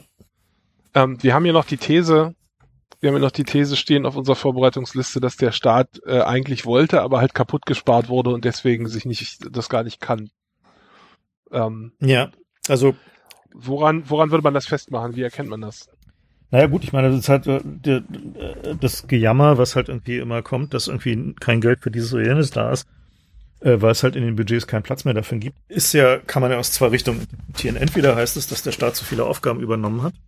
Ne, also dass halt quasi die, die, die Liste der Dinge, die der Staat erledigen muss mit dem Geld, was er aus den Steuern kriegt, zu lang geworden ist. Oder äh, dass der Staat ineffizient ist, also dass halt quasi die, äh, sag mal, die Menge an Geld, die er dabei verbrennt, diese Aufgaben zu erfüllen, halt einfach zu, viel zu groß ist. Daraus resultiert ja dann diese Public-Private Partnership-Quatsch-Idee. Äh, und dann kann man aber noch die, die dritte These wagen und sagen so, naja, letzten Endes ist die, die Frage, welche Aufgaben sollte denn so ein Staat tatsächlich erledigen und welche Machtmittel geben wir ihm dafür, muss halt eigentlich immer wieder diskutiert werden. Ne? Wo halt einfach so ein, dadurch, dass halt aber inzwischen so viele Menschen abhängig vom Staat sind, irgendwie entweder indem sie ihr Geld von dem beziehen oder äh, weil der Staat irgendwie Geld kassiert von irgendwie Leuten, was sie dann bekommen, äh, oder weil sie halt irgendwie Fördertöpfe haben und so weiter und so fort, ist halt so groß geworden, dass die Idee, dass man da mal vielleicht mal irgendwie eine, eine sinnvolle, rationale Reform ansetzen könnte, die jetzt nicht das Ziel hat, irgendwie, dass Dinge schlechter werden, sondern dass halt Dinge effizienter und zielgerichteter passieren, da gibt's dann halt automatisch Widerstand, weil es dann jedes Mal sofort Kürzung. Ne? Also dann hast du halt irgendwie die Leute, die halt Jugendarbeit machen, die sagen, wir kriegen keine Kohle mehr dafür, dass wir unsere Jugendarbeit machen, weil irgendwie die Budgets dafür gekürzt wurden. Und da hängen dann halt auch einfach Leute dran, die halt irgendwie äh, äh, sich auf dieses Thema spezialisiert haben, die irgendwie äh, die Ausbildung dafür haben, die darin qualifiziert sind und im Zweifel auch gute Arbeit machen und dann aber alle drei Jahre darum bangen müssen, dass ihre Institution halt weiter finanziert wird. So, das sind ja immer so die Konflikte, die dann so ausgetragen werden. Und ich glaube, dass dieses, also diese Parallelität von der Staat sagt, er ist chronisch klamm und irgendwie er ist halt irgendwie äh, unterfinanziert, er kann sich keine guten Leute leisten und muss immer hier und da kürzen und sparen. Auf der einen Seite und auf der anderen Seite eine Staatsquote und eine Steuerquote, die halt so unglaublich hoch ist, weist halt darauf hin, dass es da ein systematisches Problem gibt. Also das halt, also. Naja, also pass mal auf. Äh, ich sehe, dass wie viel Kohle der Staat für McKinsey und die Bundeswehr hat. Ja, und das ist der Moment, wo ich mir sage, ach, weißt du, euer ganzes Gesülze von wegen, wir sind klamm, glaube ich doch nicht. Ja? ja. So, das ist, das ist das, wo ich sehe, wenn ich denke, ja, okay, meine, meine irgendwie Straßenlaterne könnt ihr nicht reparieren, aber irgendwie für eine Fregatte der Bundesmarine reicht's. So, nee, das kannst du nicht erklären. Ähm, ansonsten ist das doch der zu erwartende Zustand. Du hast doch immer ein Equilibrium. Äh, die Ausgaben werden immer irgendwie gedeckelt und natürlich wird dann äh, der Apparat alles, alles Geld rausziehen, was da ist. Du, du wirst immer am Anschlag sein. Also das kann gar nicht anders sein. Fast egal, wie du da die Anreize setzt. Nee, aber das hat, äh, insofern, das heißt dann, daraus kannst du auch nichts schließen dann, dass es so ist. Nee, ich denke, dass es halt eine Kombination ist. Dass es halt irgendwie zum einen so ist, dass der Staat mit dem Geld, was er von uns kriegt, nicht besonders zielführend effizient umgeht. So, indem er halt irgendwie äh, Subventionen an Großkonzerne schiebt, irgendwie sein Beschaffungswesen so strukturiert hat, dass es irgendwie primär in deren Richtung fließt, sich halt nicht in der Lage sieht, halt irgendwie die, sag mal, die, die, seine Kernaufgaben in einer Art und Weise zu erledigen, die man als funktionsfähig wahrnimmt. Also diese Kombination weist halt eben darauf hin, dass man mal genau darüber reden muss, was, wofür geben wir unser Geld jetzt eigentlich gerade aus? So, ne? Und da hast du dann halt natürlich aber halt eben die, die wohlorganisierten großen Interessensträger, die mit Zähnen und Klauen dafür sorgen werden, dass halt irgendwie die Subventionen für Kohlekraftwerke nicht gestrichen werden, dass irgendwie die, die Subventionen für irgendwie äh, ja, Flugwesen nicht gestrichen wird. Ne? Also warum haben wir immer noch keine Mehrwertsteuer auf irgendwie Flugbenzin? Ja? So ist halt so völlig unerklärbar. Das ist halt so, so ein Ding, wo man sagt so, äh, wie jetzt? Und das sind halt, glaube ich, so, so Punkte, wo die also diese Frustration darüber, dass halt der Staat zum einen so viel Kohle kassiert, aber zum anderen trotzdem so ineffizient ist, in den wahrnehmbaren Erfüllungen seiner Aufgaben, ist, glaube ich, ne, so eine Sache, die so langsam jetzt so einen Knackpunkt erreicht. Ich bin mal sehr gespannt, ob jetzt da irgendwie was passiert. Okay, ich habe nicht besonders viele Hoffnungen, weil jetzt der Aufbau von irgendwie noch mehr Förderung für irgendwie Klimawandel-Geschichten eher dazu führen wird, dass das Problem sich halt noch verschärft. Naja, auf der anderen Seite hast du halt auch Zinszahlungen Was? für die gewaltigen Kredite, die wir für uns, also Welche- im Moment sind die auf Zins? Rekord. Im Moment, im Moment haben wir gerade so den, Der Bund kriegt Äh, gerade Geld dafür, dass er das- Geld verborgt. ja, ja, aber das ist, das wird nicht so bleiben, da sind wir uns einig und es war auch noch nie so vor irgendwie jetzt halt, ne? Ähm, aber so im Wesentlichen ist es auch so, dass lange Jahre das eins der Probleme für, für den Staat war, dass ein Großteil des Budgets, also der Teil, der überhaupt noch, äh, wo es überhaupt noch Handlungsfähigkeit gibt, der nicht schon durch Gesetze vergeben ist, zum Beispiel Sozial- und, und äh, Bundeswehretat und so Geschichten, äh, da wo man überhaupt noch was machen konnte, das war nur sowas wie 10 Prozent vom Etat. Ähm, und der Rest war schon vorgeschrieben. Das heißt, man guckt immer zur Politik und denkt irgendwie, ja, warum macht ihr denn nichts? Ja, das war auch einer der Gründe. Ähm, ja, aber also du, du die, wolltest ja noch weitergehen mit der Staatsquote. Du meinst ja, der Staat ist damit auch zum Capture-Ziel geworden. Ja, Definitiv. Und kann, kann sich auch gar nicht dagegen wehren, äh, gecaptured zu werden. Erklär das doch mal, was Capture-Ziel ist. Naja, also Regulatory Capture funktioniert halt so, dass du staatliche Regulierung möglichst immer in, insbesondere in neuen Feldern zu deinen Gunsten beeinflusst. So, und das kann halt viele verschiedene Formen haben. Eine davon ist Als Konzern jetzt. als Konzern, genau. So eine der, äh, der Formen ist halt, dass man sagt, um irgendwie mehr, keine Ahnung, soziale Gerechtigkeit, was auch immer, irgendwie äh, durchzusetzen, müssen irgendwie Beschaffungsaufträge nur an Firmen gehen, die versprechen, dass sie 100% irgendwie carbon neutral sind, sowas, ne? Was dann halt wiederum bedeutet, dass du als Firma halt dann nur mitspielen kannst, wenn du halt eine entsprechende Abteilung hast, die sich darum kümmert zu erfassen, wie viel Carbon Footprint habe ich denn eigentlich, welche, was für Offset-Maßnahmen kann ich denn jetzt eigentlich kaufen, auch wenn die möglicherweise Bullshit sind, aber Hauptsache sie sind regulatorisch zugelassen und so weiter. Das führt dann halt wiederum dazu, dass solche Aufträge dann halt eben nur noch an Großkonzerne gehen, die halt eben die, diese entsprechende Compliance-Abteilungen haben. Das ist halt so ein, eine Methode. Die andere Methode ist halt viel direkter, wo man zum Beispiel für bestimmte Technologien, die halt nur in einem bestimmten großen Scale überhaupt möglich sind, die halt vorschreibt, wo man sagt halt, also hier, du kannst halt als, als Unternehmen halt nur diese oder diese Technologie verwenden zur Erfüllung dieses Auftrags. Und ja, lustigerweise sind diese Technologien dann halt nur bei zwei Konkurrenten, die sich gegenseitig absprechen, halt irgendwie zu haben. Oder es werden halt irgendwie einfach auch Ziele gesetzt. Also, also die besten, so bei Regulatory Capture, äh, sind halt zum Beispiel so die Tabakkonzerne. Ne? Also da ging es halt dann um E-Zigaretten neulich und die haben dann halt irgendwie dafür gesorgt, dass die Besteuerung von Nikotin in E-Zigaretten jetzt genauso gehandhabt wird wie die Besteuerung von normalen Tabakprodukten. So, ne? Also wo halt offensichtlich klar ist, E-Zigaretten machen sehr viel weniger Schaden als normale Tabakprodukte. Äh, Das heißt also, eigentlich sollten die nicht so hoch besteuert werden, aber die Tabakkonzerne haben halt dafür gesorgt. Und im zweiten Schritt haben sie dafür gesorgt, dass die, die Zulassungsvorschriften für so irgendwie äh, äh, E-Zigarettenprodukte halt so hoch gedreht sind, also äh, insbesondere in Amiland ist jetzt der Fall, dass nur noch quasi Großkonzerne, die halt irgendwie sich leisten können, halt diese ewigen Studien durchzuführen und so weiter und so fort, halt irgendwie den äh, überhaupt irgendwie ihre Produkte in den Markt bringen können. So, ne? Und das war halt, ist halt alles unter dem der Überschrift ja irgendwie Gesundheitsschutz und man weiß das ja alles nicht so genau und so weiter und so fort. Man hätte aber auch einfach sagen können, so, naja gut, dann es gibt halt irgendwie eine Liste von Inhaltsstoffen, die genehmigt ist und der Rest kann da halt nicht drin sein. Und ansonsten ist uns egal, wie groß die Firma ist. Ja, also das halt wäre der andere Regulierungsansatz gewesen, nämlich einfach nur den Markt zu regulieren und nicht sich halt da noch lauter Dinge reinzubauen, die halt dazu führen, dass am Ende halt wiederum nur Großkonzerne den in der Lage sind, halt die Bedingungen zu erfüllen. Das sieht man halt an allen Orten so überall hast du halt genau dieses Problem, dass die also auch sag mal die diese Konsolidierung in staatsabhängigen Industrien kommen halt eben auch daher, dass es halt eben nur noch oberhalb einer bestimmten Größe möglich ist, dir da halt zwei Dutzend Anwälte zu halten, die dann halt eben äh, für dich halt irgendwie deinen äh, äh, deinen, deinen, deinen ganzen Regulierungskram irgendwie erledigen. Und das ist halt so, ein, so eine Tendenz, die halt dazu führt, dass immer weniger große Konzerne und der Staat halt einen immer größeren Teil der Wirtschaft ausmachen. Äh, es gibt noch ein paar andere Aspekte an Regulatory Capture, zum Beispiel, dass die Regulierungsbehörden ja Experten brauchen, die ihnen helfen und die kriegen sie halt nur aus den großen Konzernen. Ja. Ja, das heißt, äh, bei den Tabakdingern war das auch ein Riesenproblem. Da waren halt alle Experten, die es gab, waren halt alle irgendwie in der Tasche der Tabakkonzerne. Und die Behörde hat gar keine unabhängigen Leute gefunden. Äh, und die drei, die es gab, die sind dann von den Tabakkonzernen wegen Befangenheit, weil es ja Aktivisten sein, irgendwie äh, äh, rausgekegelt worden.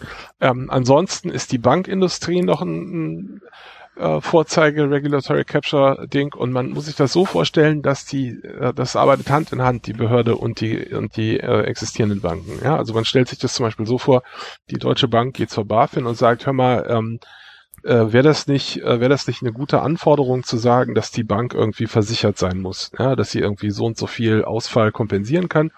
Äh, und dann sagt die BaFin, ja, das klingt gut, das ist ja genau, was wir hier machen sollen, dafür sorgen, dass der Markt irgendwie stabil ist und Banken nicht umfallen das machen wir mal so und dann äh, kostet diese Versicherung halt so viel, dass Startups sich das nicht leisten können. Ja, zum Beispiel so, das wäre ein Beispiel. Ähm, oder äh, irgendwelche Arbeitsschutzmaßnahmen. Also die Sachen, die die Konzerne, die die existierenden Marktteilnehmer vorschlagen, sind alles Sachen, die die eh schon haben, die aber neue Marktteilnehmer erst teuer anschaffen könnten. Oder die ja, ihnen, so, ihnen leicht, so leicht fallen zu erfüllen, ja. Also den Großkonzernen leicht fallen zu erfüllen. Ja, aber jedenfalls führt es am Ende dazu, dass die Regulierungsbehörde am Ende das Gegenteil dessen tut, was sie eigentlich tun sollte, nämlich die existierenden äh, Leute da äh, im Saft halten und keine Konkurrenz äh, ermöglichen. Ja, und das führt dann eben dazu, dass bei uns keine einzige Bank äh, wirklich zugemacht hat in der Bankenkrise weil dann im Zweifelsfall nämlich auch die Banken sagen können, ja, hör mal, irgendwie, wenn wir hier pleite gehen, das kostet Arbeitsplätze. Das heißt, die Regulierungsbehörde hat dann auch Angst um ihren Einfluss, wenn es weniger Banken gibt, weil irgendwie welche davon umgefallen sind. Äh, das heißt, die, die, das, der Effekt ist jedenfalls, dass die Regulierungsbehörde am Ende das Gegenteil dessen reguliert, was sie eigentlich tun sollte, äh, nämlich da praktisch die, die bestehenden Verkrustungen noch zementiert. Ja, Gut, kommen wir zu Teil zwei oder? Ja, genau. Also eine der, der, der interessanten Fragen ist ja so, auf, auf welcher Basis äh, sollte denn so, mh, hm, sag mal, Entscheidungen getroffen werden, die halt irgendwie gesellschaftliche Tragweite haben. Und was sind eigentlich so die, die Grundlagen, mit denen man quasi so eine Steuerung macht? So, und es gibt ja so diese, so den kybernetischen Ansatz, der sagt, okay, wir brauchen halt möglichst viele Daten und dann können wir diese Daten halt irgendwie verarbeiten und dann wissen wir, was wir tun müssen. Und mit Blockchain in der Cloud. Naja, das mit dem Blockchain in der Cloud ist jetzt neuer, aber so der Kybernetik-Ansatz ist ja schon ein bisschen älter. Aber ja. also jedenfalls halt irgendwie eine möglichst möglichst äh, hohe Dichte an, an Planung ermöglichen. So und wie gut es funktioniert, sehen wir jetzt gerade irgendwie bei der Impfstoffversorgung so. Ne? Also wer hätte damit rechnen können, dass wenn man irgendwie wochenlang Propaganda in allen Medien fährt, dass sich alle impfen lassen sollen, und gleichzeitig die Boosterfristen ablaufen und die Leute sich boostern lassen wollen. Wer hätte irgendwie damit rechnen können, dass man jetzt plötzlich mehr Impfstoff braucht? Irgendwie ist völlig überraschend. Ne? Also so, deswegen äh, gibt jetzt irgendwie auch wieder nicht genug Impfstoff für alle. Naja, jedenfalls, das ist halt so ein typisches Beispiel für halt irgendwie so, wie gut denn halt so, so, so Planung funktioniert auf der Basis von Modellierungen, die halt inkompetent sind. Und die, äh, die Grundlage für Modellierungen sind ja so Statistiken, so die und Wissenschaft und man versucht halt irgendwie daraus irgendwie so ein Gefühl dafür zu bekommen, in welche Richtung man steuern muss. Und wir haben halt festgestellt, dass sowohl in der Öffentlichkeit als auch irgendwie bei vielen Journalisten und irgendwie aber auch natürlich dementsprechend bei vielen Politikern jede Menge Probleme im grundlegenden Verständnis davon, wie man Wissenschaft und Statistik interpretiert, vorhanden sind, die halt dazu führen, dass an vielen Stellen einfach so ein, so ein Gefühl von Beliebigkeit entsteht, also dass es eigentlich so ein bisschen egal ist, weil man halt irgendwie sich irgendwie immer rausreden kann, diese Statistik ist jetzt nicht relevant, weil dies oder jenes der Fall ist oder diese Statistik ist jetzt relevant, weil sie mir gerade in den Kram passt. Und da wollten wir halt ein bisschen drauf eingehen, indem wir mal so ein bisschen iterieren durch die typischen Fehler, die man so machen kann bei der Interpretierung von Studien, von Wissenschaft, von Statistik. Ja, das sind nicht alles, ähm, das sind nicht alles so Fehler, die man, die mit Studien zu tun haben. Es gibt auch ein paar grundlegende Probleme. Also viele Leute haben auch einfach äh, äh in Mathe gepennt. Muss man einfach sagen. Also es geht schon mit in, Hochrechnung los. Hochrechnung und Mengenlehre sind so, so schwierige Dinge, ja. Ja, ist eigentlich erstaunlich, denn Mengenlehre fand ich über den intuitivsten Teil an Mathe. So was irgendwie eine Teilmenge ist, das äh, kannst du doch aufmalen und dann. Aber so viele Leute, wenn du die zum Beispiel fragst, äh, ist ein Viertel oder ein Fünftel mehr, da gibt es also einen signifikanten Teil, der glaubt, ein Fünftel ist mehr, weil die fünf ist halt größer als vier. Und äh, mit, mit, anderen Brüchen wird's noch schlimmer, wenn dann plötzlich irgendwie der Zähler und der Nenner verschieden sind, also zum Beispiel so drei Fünftel oder fünf Achtel, was ist mehr. Da muss man dann auch irgendwie den, den Taschenrechner rausholen, ja, weil intuitiv hat man da äh, häufig keinen Zugang für. Ja gut, aber bei drei Fünftel und fünf Achtel liegen die Ergebnisse sehr nah beieinander. Ne? ist ja fast ein Rundungsfehler. Ja, naja. Also drei, Fünf, ja, drei Fünftel ähm, sind 60 Prozent, irgendwie fünf Achtel sind 62,5 Prozent, aber das ist. Ja, deswegen habe ich die Zahlen ja auch so gewählt, damit es irgendwie nicht zu. Aber was ich sagen will, ist jedenfalls, wenn es auf der Ebene schon nicht passt, ja, dann ist natürlich der Rest erst recht schwierig. Ähm, dazu kommt, dass einfach auch häufig Zahlen äh, abstrakt sind und überhaupt nicht, man hat gar keinen intuitiven Zugang. Äh, ab einer gewissen Größe sowieso. Äh, aber zum Beispiel so zehn Leute kann ich mir halt vorstellen, 100 Leute kann ich mir auch vorstellen und äh, je, je weiter das darüber liegt, desto abstrakter ist das. Mhm. Das heißt, wenn jetzt im, im Covid-News von irgendwie fünf Millionen Infizierten die Rede ist oder von 100.000 Toten, das sind äh, für im Grunde alle Leute völlig abstrakte Größen, wo man überhaupt keinen Zugang mehr zu hat. Ja, dann denkt man sich so, ja, halt viele.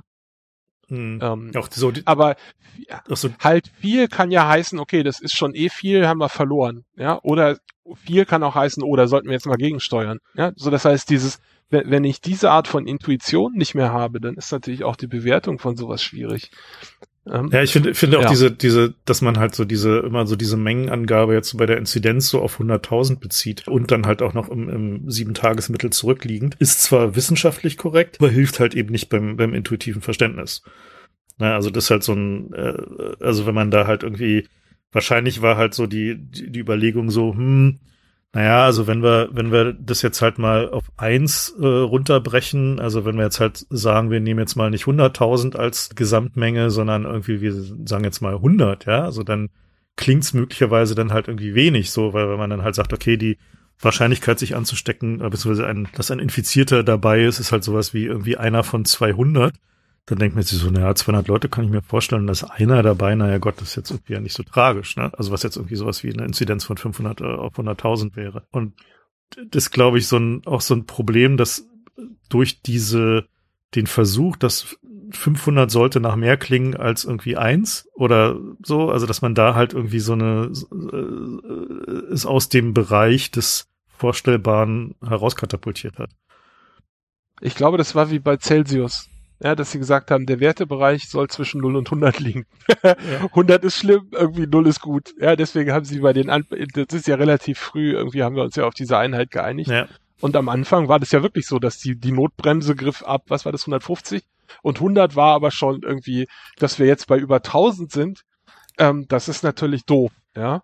Ähm, aber also die, das ist ja solche, das ist ja im Grunde äh, eine willkürliche Entscheidung, wie viel pro was man da guckt. Ja, aber schon das pro 100.000 hat auch andere Probleme. Wir haben jetzt ja zum Beispiel immer Inzidenzen in irgendwelchen äh, Landkreisen. Und jetzt stellt euch mal irgendeinen Landkreis in, sagen wir mal, Mecklenburg-Vorpommern vor, da wohnen irgendwie nur 200 Leute. Also jetzt mal rein hypothetisch gesprochen. Und da sind jetzt irgendwie zwei von krank. Dann hast du dann eine Inzidenz, äh, wenn du das auf 100.000 umrechnest, die äh, fantastisch hoch ist, aber die Aussage ist sehr begrenzt. Mhm. Ja. Ähm, das heißt, die, die, da muss man überhaupt immer gucken bei Statistiken. Ist überhaupt eine sinnvolle Aussage hinter dem, dem Wert, den ich hier messe? Äh, so das Problem dabei eben äh, tricksen kann mit diesen, mit diesem, dieser Abstraktheit und der fehlenden Intuition, indem man in so äh, äh, in solche Werte dann anfängt, absolute Zahlen reinzumixen. Also zum Beispiel ein absoluter Wert, der im Moment rumgereicht wird, ist, Deutschland hat noch 2000 Intensivbetten frei oder zweieinhalbtausend. Ist ja egal, wie viele es sind, aber das ist halt ein konkreter Wert.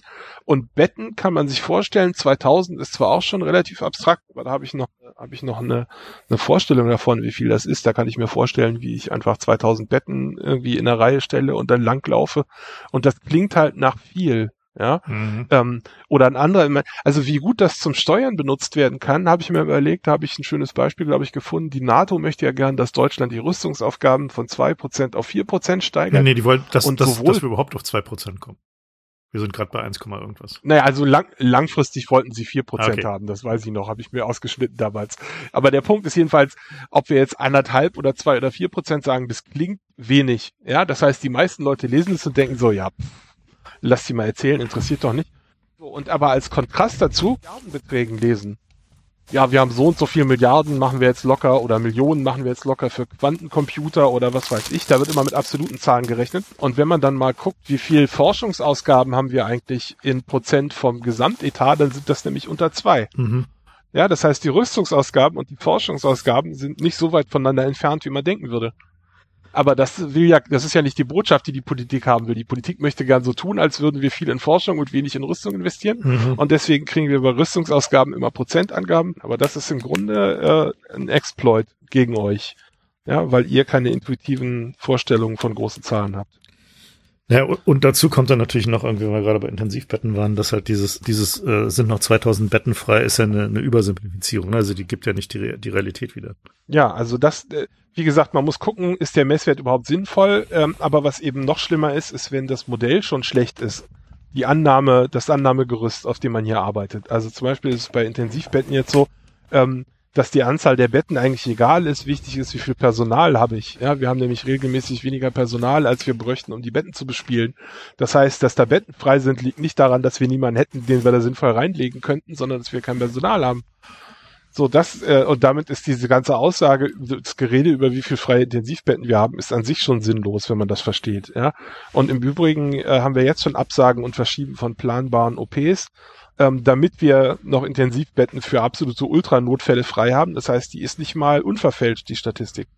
Ja, diese Art von Statistik macht vielleicht Sinn, wenn man sich so einen Wald anguckt, ja, irgendwie wie sich da die, keine Ahnung, die Käfer äh, irgendwie fortpflanzen, aber nicht, wenn es einen, einen Gegenspieler gibt, der mit Intentionen handelt. Ja, also. Und das ist halt hier der Fall. Also in dem Fall sind die Gegenspieler halt die Klinikkonzerne, die halt nochmal völlig eigene Motivationen haben und halt, muss man auch einfach klar sagen, einfach das äh, Personal halt irgendwie in den letzten zwei Jahren so dermaßen verschlissen haben, dass irgendwie die Anzahl der Leute, die in dem Bereich überhaupt noch arbeiten wollen, obwohl sie dafür die Ausbildung haben, dramatisch gefallen ist. Ja, das machen die auch nicht, weil sie gerne Leute sterben sehen wollen, sondern weil die als kommerzieller Profitcenter betrieben werden. Genau. Ja, man erwartet heutzutage von Krankenhäusern, dass die Gewinn abwerfen äh, und dann guckt sich das Krankenhaus halt an, was, was ist hier die größte Kostensenke?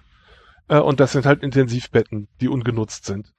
Ja, und das heißt, dass die Krankenhäuser schon vor der Pandemie alle ihre Intensivbetten genau so viel äh, äh, im Bestand hatten, wie man halt sinnvoll füllen kann im Normalbetrieb. Äh, und vielleicht noch ein oder zwei für irgendwie, falls irgendwo ein Auffahrunfall auf der Autobahn ist oder so, aber nicht deutlich mehr. Und Deutschland ist noch ganz vorne im Übrigen mhm. dazu, zur, zur Anzahl, Anzahl der Intensivbetten pro 100.000 Bevölkerung. Ja.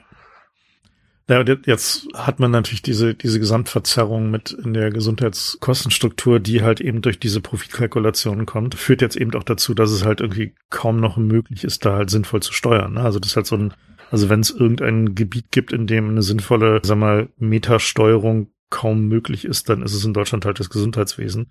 Weil zum einen gibt es halt sehr viele Player, die halt irgendwie alle ihre eigenen Profitinteressen haben. Und zum anderen ist halt so, dass die, sag mal, die Ausbeutung des medizinischen Personals wird da halt einfach so dermaßen als gegeben hingenommen. So, also das sind halt irgendwie Idealisten, die arbeiten halt da und die kann man halt so weit ausquetschen, bis sie halt im Zweifel gehen. Das ist halt so, ein, so, ein, so eine Systematik, die wäre uns früher oder später sowieso auf die Füße gefallen und jetzt irgendwie mit Corona wird es halt massiv beschleunigt.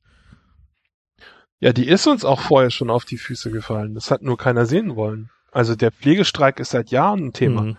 Aber das ignoriert man halt, solange man nicht krank ist. Und da sind wir völlig selber schuld, würde ich mal sagen. Es ist auch nicht so, dass die Krankenhäuser alle die fetten Gewinne abwerfen. Also die Privatisierung, die waren teilweise hoch verschuldet und jetzt die, die, die haben nochmal massiv zusätzliche Einsparungen gemacht, äh, die Käufer von den Krankenhäusern. Hm. Das heißt, äh, wenn, wenn jetzt jemand kommt und sagt, okay, wir müssen das reformieren, wir müssen hier mehr Intensivbetten vorhalten und ihr müsst die Pfleger ordentlich bezahlen, dann sagen die Krankenhausbetreiber, ja, dann gehen wir pleite. Und dann habt ihr gar keine Versorgung mehr. So, das heißt, man hat auch den Hebel gar nicht, da irgendwelche Vorschriften zu machen. Ja gut, ich meine, äh, in gewisser Art und Weise schon, weil irgendwie die, also ich meine jetzt der letzte Streik in Berlin des Pflegepersonals, da ging es ja nicht darum, dass die mehr Geld wollten, ne, sondern es ging nur darum, dass die wollten, dass die Personalschlüssel eingehalten werden. Also nur eingehalten werden. Ja, das war auch mal richtig krass. Ja. Also ging es wirklich nur darum, dass die gesagt haben, wir wollen pro Patienten so und so viel Pflegepersonalschlüssel, der halt vorgeschrieben ist, eigentlich, dass der halt eingehalten wird. Das fand ich schon irgendwie einigermaßen übel. Bitte halten Sie sich auch bei uns an geltende Gesetze. Genau. Gut, aber eigentlich geht es uns gar nicht so ums Gesundheitssystem, das soll nur als Beispiel dienen. Ja. ja eigentlich geht's äh, in, in der Sektion um den Umgang mit Wahrscheinlichkeiten und großen Zahlen. Und es, es stellt sich raus, das ist auch gar nicht so einfach, das zu lernen, weil viele Leute begegnen so Wahrscheinlichkeitsberechnungen in der Praxis gar nicht direkt, sondern indirekt irgendwie über, über Versicherungen oder so. Aber die zeigen dir ja nicht die Berechnung, die dazu geführt hat, sondern das Ergebnis. Es wird immer teurer. So tatsächlich direkten Kontakt zu äh, Wahrscheinlichkeiten hat man in Videospielen zum Beispiel. Und es stellt sich raus, dass die Videospiele angefangen haben, den äh, User zu bescheißen an der Stelle. Und zwar war es so, äh, zum Beispiel gab es eine schöne Story, äh, äh, Sid Meier, das ist, der ist bekannt für die Civilization-Reihe äh, von Spielen. Ähm, und da ist also so, wenn man von einem Feld aus mit seiner Armee ein benachbartes Feld angreifen will, dann sagt einem das Spiel, du hast jetzt eine Wahrscheinlichkeit von ein Drittel, dass es erfolgreich ist. Ja, so, und was dann passiert ist, ist, dass der Spieler halt dreimal versucht hat und äh, wenn die alle drei gescheitert sind, dann ist der Spieler halt sauer gewesen, weil er gesagt hat, wieso, da stand doch ein Drittel und ich habe dreimal probiert und das ist halt ein, ein, fundamentales Unverständnis von Wahrscheinlichkeiten. Aber das Ergebnis war, dass die äh, das Spiel jetzt geändert haben. Wenn das vorher gesagt hat ein Drittel und du probierst dreimal, dann gewinnst du beim dritten Mal automatisch, wenn die davor gescheitert. Das heißt, das Fehlverständnis wird sogar noch verstärkt durch Videospiele. Ich habe das hier mal aufgeschrieben, was denn tatsächlich die Wahrscheinlichkeitsverteilung ist, wenn du ein Drittel Erfolgswahrscheinlichkeit hast und die äh, Events unter, äh, unabhängig voneinander sind, hast du das erste Mal natürlich ein Drittel. Äh, beim zweiten Mal, dass du beide Male getroffen hast, wäre dann ein Drittel vom Drittel und dreimal treffen wäre halt nur noch 3,7 Prozent, aber eigentlich geht's ja ums Nicht-Treffen und das ist halt auch nicht viel intuitiver. Das erste Mal nicht zu treffen hat Wahrscheinlichkeit von zwei Drittel, 66 äh, Prozent, dass du dann beim zweiten Mal auch nicht triffst, sind 44 Prozent und dass du dreimal in Reihe nicht triffst, sind immer noch ungefähr 30 Prozent Wahrscheinlichkeit. Das heißt, die Annahme, dass du bei einer Wahrscheinlichkeit von einem Drittel einfach dreimal probierst und dann muss es geklappt haben, die ist halt falsch und zwar richtig doll falsch. Ja, ähm, äh, das war jetzt das eine bekannte Beispiel. Es gab noch ein anderes schönes, da ging es um so einen taktischen Shooter, XCOM, da muss man irgendwie Aliens bekämpfen und der zeigt dir halt an, wenn du so sagst, ich überlege, ob ich jetzt hier hinschießen soll, sagt er sowas wie 85 Prozent äh, Trefferwahrscheinlichkeit. Ja, und dann haben die Leute 85 Prozent gesehen und, und sind sauer geworden, wenn sie nicht getroffen haben. Weil die gucken halt 85 Prozent an und denken sich, ja, das heißt doch sicher treffen. Heißt es halt nicht. Ja, 85 Prozent heißt 15 Prozent Wahrscheinlichkeit, dass du nicht triffst. Und weil es Wahrscheinlichkeiten sind, wenn du das zweimal probierst, kannst du auch zweimal nicht treffen. Das ist halt nicht sehr wahrscheinlich, aber es kann halt passieren. So, und dann haben die Spielehersteller gesagt, ja, wir wollen ja hier die Leute unterhalten und nicht frustrieren. Und dann haben die halt angefangen, äh, da falsche Wahrscheinlichkeiten anzuzeigen. Das heißt, wenn die 85 Prozent anzeigen, dann ist es eher so 95 Prozent, dass du triffst. Ja, weil die einfach keinen Bock hatten, dass die genervten Kunden da Tickets aufgemacht haben. Und das heißt halt, dass wir auch eine Generation gerade heranziehen, die äh, noch schlechter mit Wahrscheinlichkeitsrechnung umgehen können als wir und wir sind schon schlecht. Na super. Das ist ja ganz toll. Ja. Das heißt also, wir schaffen durch simulierte Realität eine verzerrte Wahrnehmung der echten Realität. Genau. Und das kann man ja auch beobachten schon, ja. Also es gibt zum Beispiel einen besonders, äh, äh, gibt einen Effekt, der ist besonders krass. Wenn man da mal anfängt drauf zu achten, sieht man den echt überall. Der heißt Post hoc ergo propter hoc, das ist Latein und heißt äh, danach, deswegen, äh, danach also deswegen. Ja, das heißt, man sieht irgendwie äh, äh, Sache A passiert, dann passiert Sache B und dann nimmt man an, das wird schon wegen Sache A passiert sein, ja, weil es in einem zeitlichen Verhältnis zueinander stand. Also das ist super häufig. Also eine wahrgenommene Korrelation. Ja, ich habe Globuli genommen, danach ging es mir besser, das werden die Globuli gewesen sein. Und und das äh, ist ja auch nachvollziehbar der Gedankengang, bis man versteht, dass die Selbstheilungsquote irgendwie sowas wie 75 Prozent sind bei Menschen. Ähm, also jetzt nicht bei allen Krankheiten, aber über alle Krankheiten gemittelt. Das heißt, äh, in drei Viertel der Fälle geht es von alleine weg, auch ob du jetzt Globuli nimmst oder nicht. Das heißt, wenn du jetzt einfach messen möchtest, ob Globuli wirken, wirst du in drei Viertel der Fälle feststellen, es gab eine Wirkung. Und das ist natürlich für Menschen dann anzunehmen nach einer Weile, dass es die Globuli gewesen sein wird. Ja, aber das ist natürlich Unsinn. Das muss man anders beweisen. Na, wobei natürlich bei, auch Wege. bei Globuli muss man natürlich dann noch dazu rechnen, dass da ist ja dann nicht nur die Selbstheilungsquote im Spiel, sondern auch der Placebo-Effekt. Genau, das kommt noch dazu. Ja. Aber äh, selbst dafür gibt's, gibt's Mittel und Wege, wie man eine Studie aufsetzen kann, äh, um das rauszufinden, ob man hier gerade einen Placebo-Effekt misst oder ähm, überhaupt einen Effekt misst. Ja. Ähm, aber dieser, dieser Effekt ist so wichtig, dass ich hier äh, mir gleich mehrere Beispiele überlegt habe. Ein anderes Ding wäre zum Beispiel, wir haben Geimpfte im Krankenhaus, also war die Impfung schlecht. Das ist natürlich genauso Blödsinn. Ja, nur weil das irgendwie in zeitlichem, äh, zeitlicher Nähe passiert ist, heißt es nicht, dass es miteinander zu tun hat. Oder die Impfnebenwirkungen, ja. Äh, das ist sogar noch ein bisschen krasser, weil das, das sind ja einfach nur Meldungen. Da, da wird ja nichts geprüft in den meisten Fällen. Also wenn jetzt jemand sagt, ich habe hier eine Hautrötung, äh, dann kommt das in eine Datenbank und da steht dann am Ende sowas wie zweieinhalb Millionen Fälle von Nebenwirkungen sind gemeldet worden in den USA. Und dann guckst du dir die an und das sind einfach Leute, die gesagt haben, ah, ich habe so ein, ich habe so ein äh, leichtes äh, Jucken gehabt oder ich habe irgendwie einen rauen Hals gehabt oder ich hatte Haarausfall. Und es hat, es gibt also sehr wenig Indizien dafür, dass es irgendeine Korrelation auch nur gibt, sondern es ist halt irgendwie in zeitlicher Nähe passiert. Das muss nichts miteinander zu tun ja, und haben. Je, je größer halt die, die Grundgesamtheit ist, desto wahrscheinlicher wird's halt dass halt irgendwas passiert. Ja, das ist eine richtig große Falle, deswegen reite ich da so drauf rum, auch unabhängig von Krankheiten. Also zum Beispiel besonders häufig betroffen sind so Politiker oder Entscheider in Firmen, die äh, irgendeine Aktion machen und dann äh, bewerten wollen, ob die Aktion geholfen hat. Mhm. Ja, da liegt es total nah, einfach anzunehmen, das hat geholfen, weil eine Besserung eintrat. Aber die Besserung kann auch eingetreten sein, weil irgendein Nerd im Keller irgendwie unzufrieden war und gesehen hat, das Kabel saß nicht richtig und hat es halt gefixt. Also es ist sehr, es ist immer sehr einfach und sehr intuitiv dann anzunehmen, dass meine Änderung etwas bewirkt hat oder meine Maßnahme. Und das ist einer der Gründe, warum die Politik mit diesen äh, äh, bekloppte Maßnahmen weitergemacht hat. Ja, es ist ja nicht so, dass die Leute erst angefangen haben, Masken zu tragen, als die Regierung gesagt hat, ihr müsst jetzt Masken tragen, sondern das gab es vorher schon. Das heißt, die, die Idee, dass die, die Regierung sieht halt, oh, wir haben hier diese und jene Maßnahme verhängt und es ist besser geworden, das äh, muss mit den Maßnahmen nichts zu tun haben. Also das nimmt die natürlich an, die Regierung, weil die möchte ja, die möchte ja gern helfen. Also, das möchte ich auch gern mal mit aufräumen, mit der Idee, dass die Regierung irgendwie böse ist und Leute umbringen will. Die Regierung möchte, dass ihr weiterlebt, damit ihr Steuern zahlen könnt.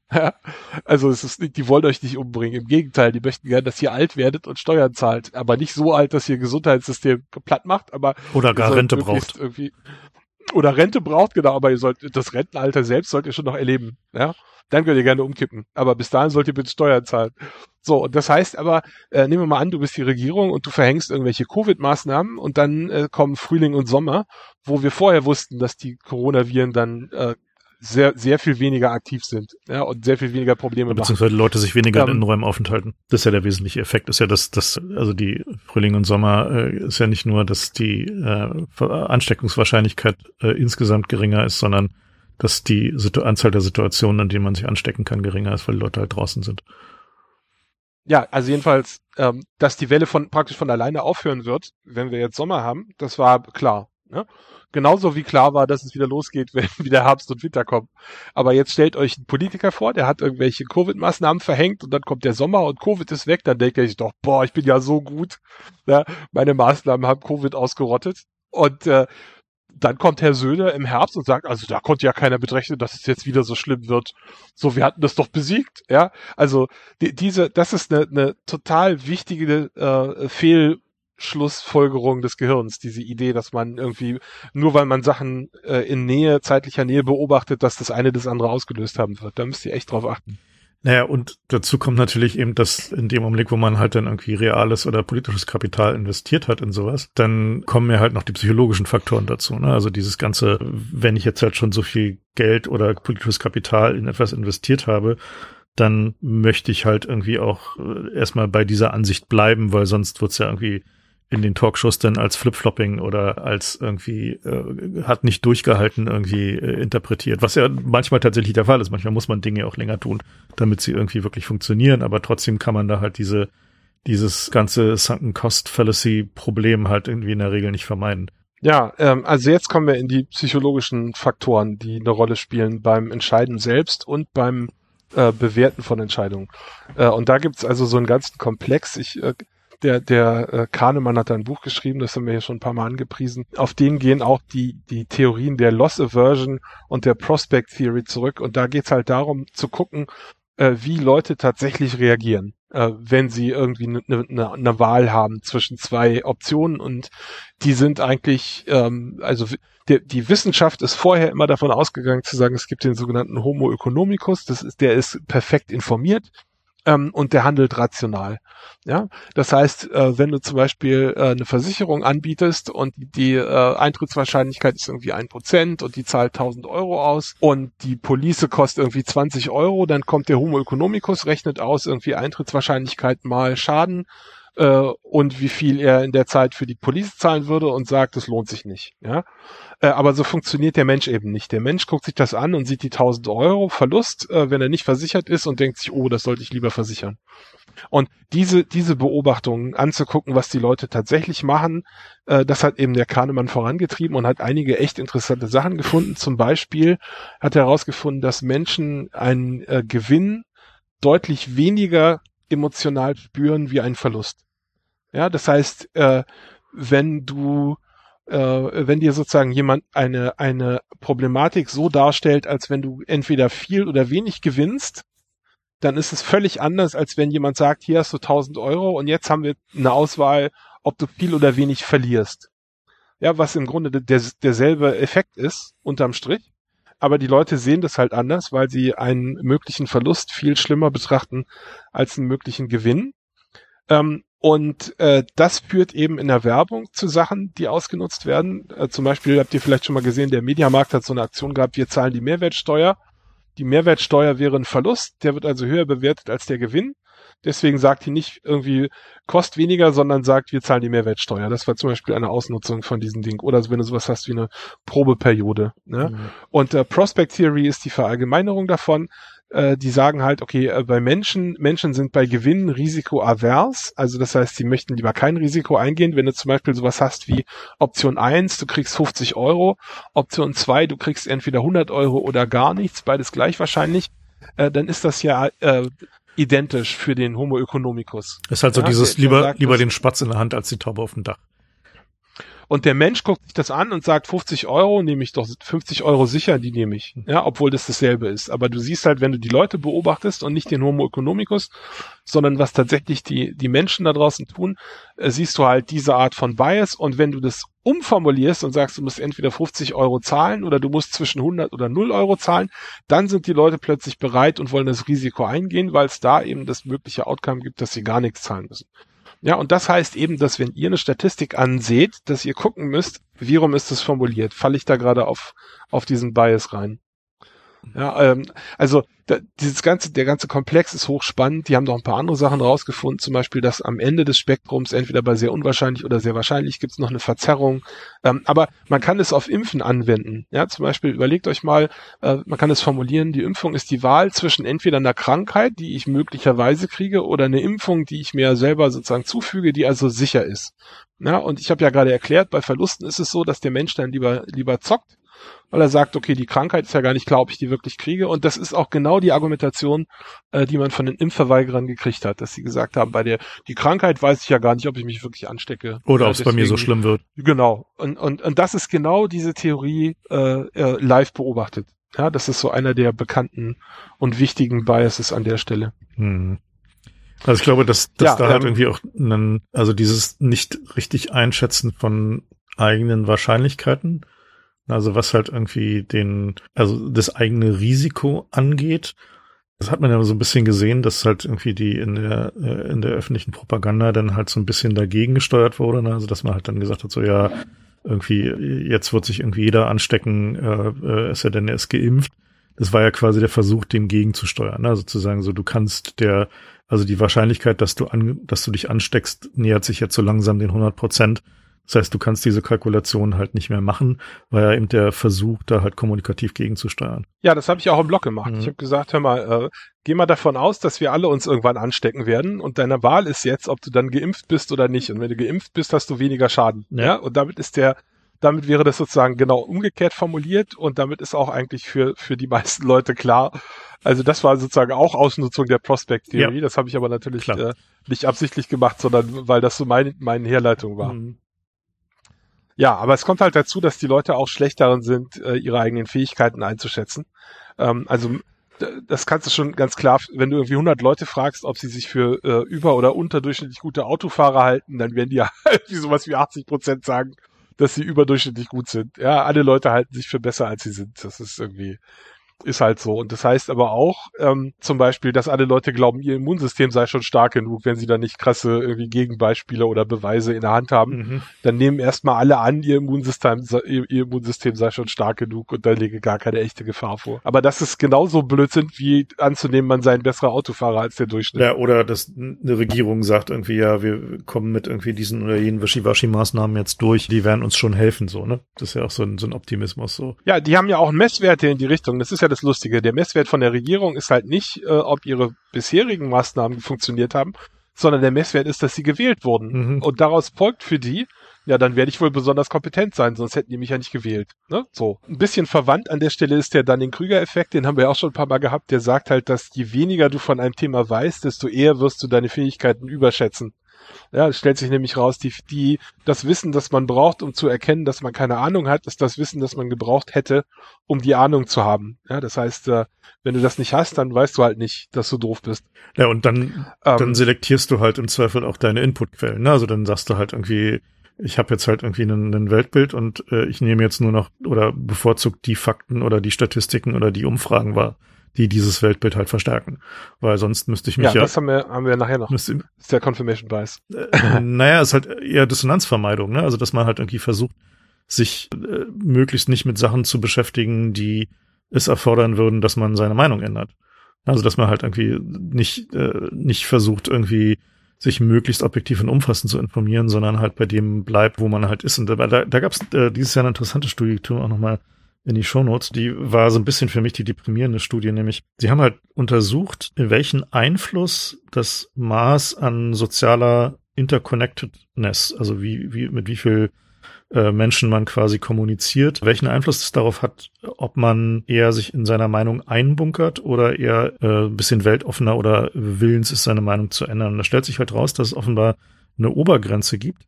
Das heißt also, dass die auch bei jedem Menschen unterschiedlich ist, abhängig von der sozialen Situation, dass je sicherer man halt sich in seiner sozialen Umgebung fühlt, desto eher ist man in der, ist man willens halt irgendwie sich mit anderen Meinungen auseinanderzusetzen, weil man quasi nicht so viel zu verlieren hat. Aber in dem Augenblick, wo halt irgendwie dieses Maß an Interconnectedness, den äh, ne, diese Maßzahl, die für jeden unterschiedlich ist, überschreitet, stellt sich halt eher so ein Einbunkerungseffekt ein, also eher so eine so eine äh, bis hin zur Radikalisierung. Und der Facebook-Effekt, ja. Naja, das ist halt insofern dramatisch, weil halt irgendwie äh, wir bisher angenommen hatten, irgendwie so, okay, Filterbubbles sind schlecht und je mehr ich halt irgendwie mich mit irgendwie vielen verschiedenen Meinungen auseinandersetze, desto besser wird meine Weltsicht und desto, desto objektiver wird die. Aber es stellt sich dann halt raus, dass in dem Augenblick, wo man halt dieses Maß überschreitet, desto mehr, also desto wahrscheinlicher ist es, dass ich mich eher radikalisiere oder halt mich in der Meinung festfresse und äh, andere Meinungen oder andere Ansichten oder äh, auch andere Fakten umso stärker ablehne. Und das ist halt insofern deprimierend, weil es halt quasi diese Grundthese von so dem Internet als globalen Dorf, der es halt möglich macht, irgendwie eine, den objektiven Erkenntnisgewinn zu steigern, tatsächlich leider ab, ad absurdum führt und wir halt irgendwie jetzt eher drüber nachdenken müssen, wie wir halt irgendwie Diskursräume schaffen, in denen wir die Möglichkeit haben, in einer als sicher empfundenen Umgebung tatsächlich mich mit der Anzahl Leute auszutauschen, die für mich okay ist, wo ich also jetzt nicht die ganze Zeit halt irgendwie mich damit auseinandersetzen muss, dass ich halt von lauter Meinungen bombardiert werde, die, äh, die mich halt verunsichern und die dann halt eher dazu führen, dass ich halt irgendwie mich irgendwie in dem, was ich jetzt schon habe, also wo ich dann auch Zeit investiert habe, also siehe Sunken Cost Fallacy, mich dann halt irgendwie daran festklammere, weil ich halt eben auch so viel da investiert habe. Den Effekt hat man ja dann auch bei so den diversen Spielarten halt irgendwie von esoterischen oder sonstigen Corona-Leugnern, die dann halt sagen, so ich habe jetzt hier schon so viel Zeit mit YouTube und Googlen verbracht und bin mir absolut sicher, dass es meine richtige Meinung ist und dass ich jetzt die ganze Zeit in der Tagesschau mit irgendwie Gegeninformationen dazu bombardiert wäre, ist halt scheiße und das will ich halt nicht. Ne? Das ist halt eine, eine ziemlich, ziemlich deprimierende Studie leider. Ich finde es aber auch so, so, zum Teil zumindest äh, intuitiv. Also ich kann das bei mir selbst beobachten. Äh, je mehr Leute du in deinem direkten Umfeld hast, desto weniger Zeit hast du pro Person. Mhm. Ne? Und das führt ja automatisch dazu, dass du pro Person halt äh, auch weniger Zeit hast, dich tatsächlich damit auseinanderzusetzen, was die eigentlich sagen. Und dann, dann kannst du nur noch oberflächlich rangehen. Ähm, ja, und das muss ja sozusagen dazu führen, dass du dann halt äh, Kommunikationsprobleme hast. Ja.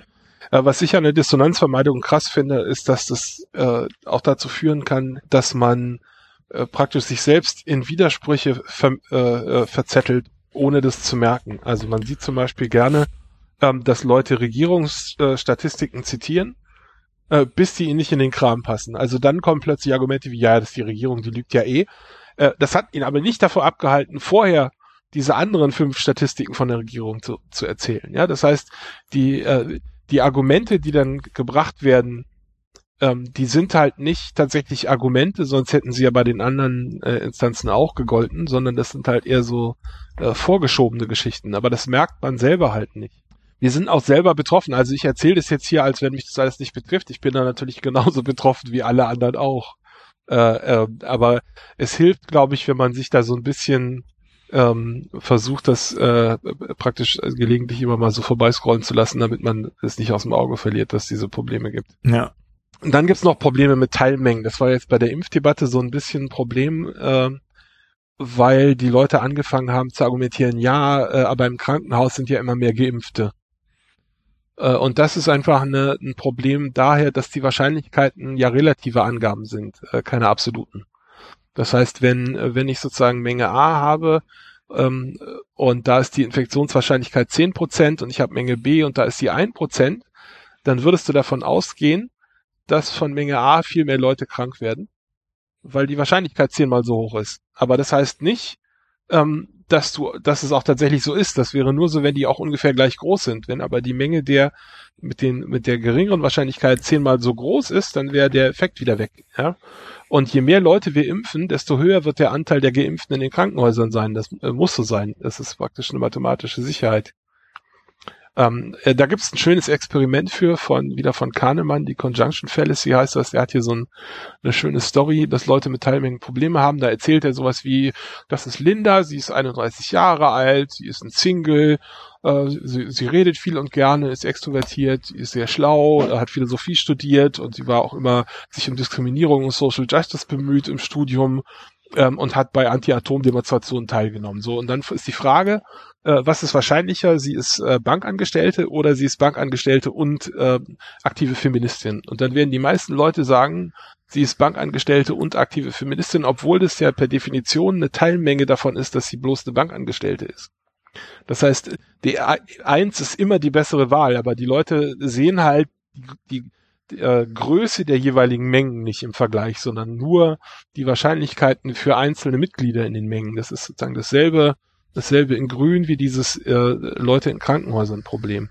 Das ist also wohlbekanntes Problem aus den 70ern ist es, glaube ich, irgendwie 78 oder so. Äh, hat eine Wikipedia-Seite, so bekannt ist das Problem. Ja, das ist ein Effekt. Ähm, den muss man einfach mal gesehen haben, damit man den erkennt, wenn man ihn, wenn man ihn wieder vor sich hat. Ich frage mich gerade nur so, was macht man dann jetzt als Politiker da eigentlich? Na, ich glaube, äh, wenn du als Politiker anfängst, den Leuten irgendwie mit, mit Studien was erklären zu wollen, äh, äh, kann das gut gehen, aber es kann halt auch voll nach hinten losgehen, ja, weil äh, dass du eine Studie lesen kannst, ist ja eine Kompetenz, die du dir erstmal an, angeeignet haben musst. Also wenn ich jetzt äh, irgendwie ein Paper aus der Physik lese, verstehe ich ja kein Wort, was nicht daran liegt, dass sie zu blöd waren, irgendwie ein Paper zu schreiben, sondern ich kenne halt die ganzen Grundlagen nicht, ja, um die es da in dem Paper gehen wird.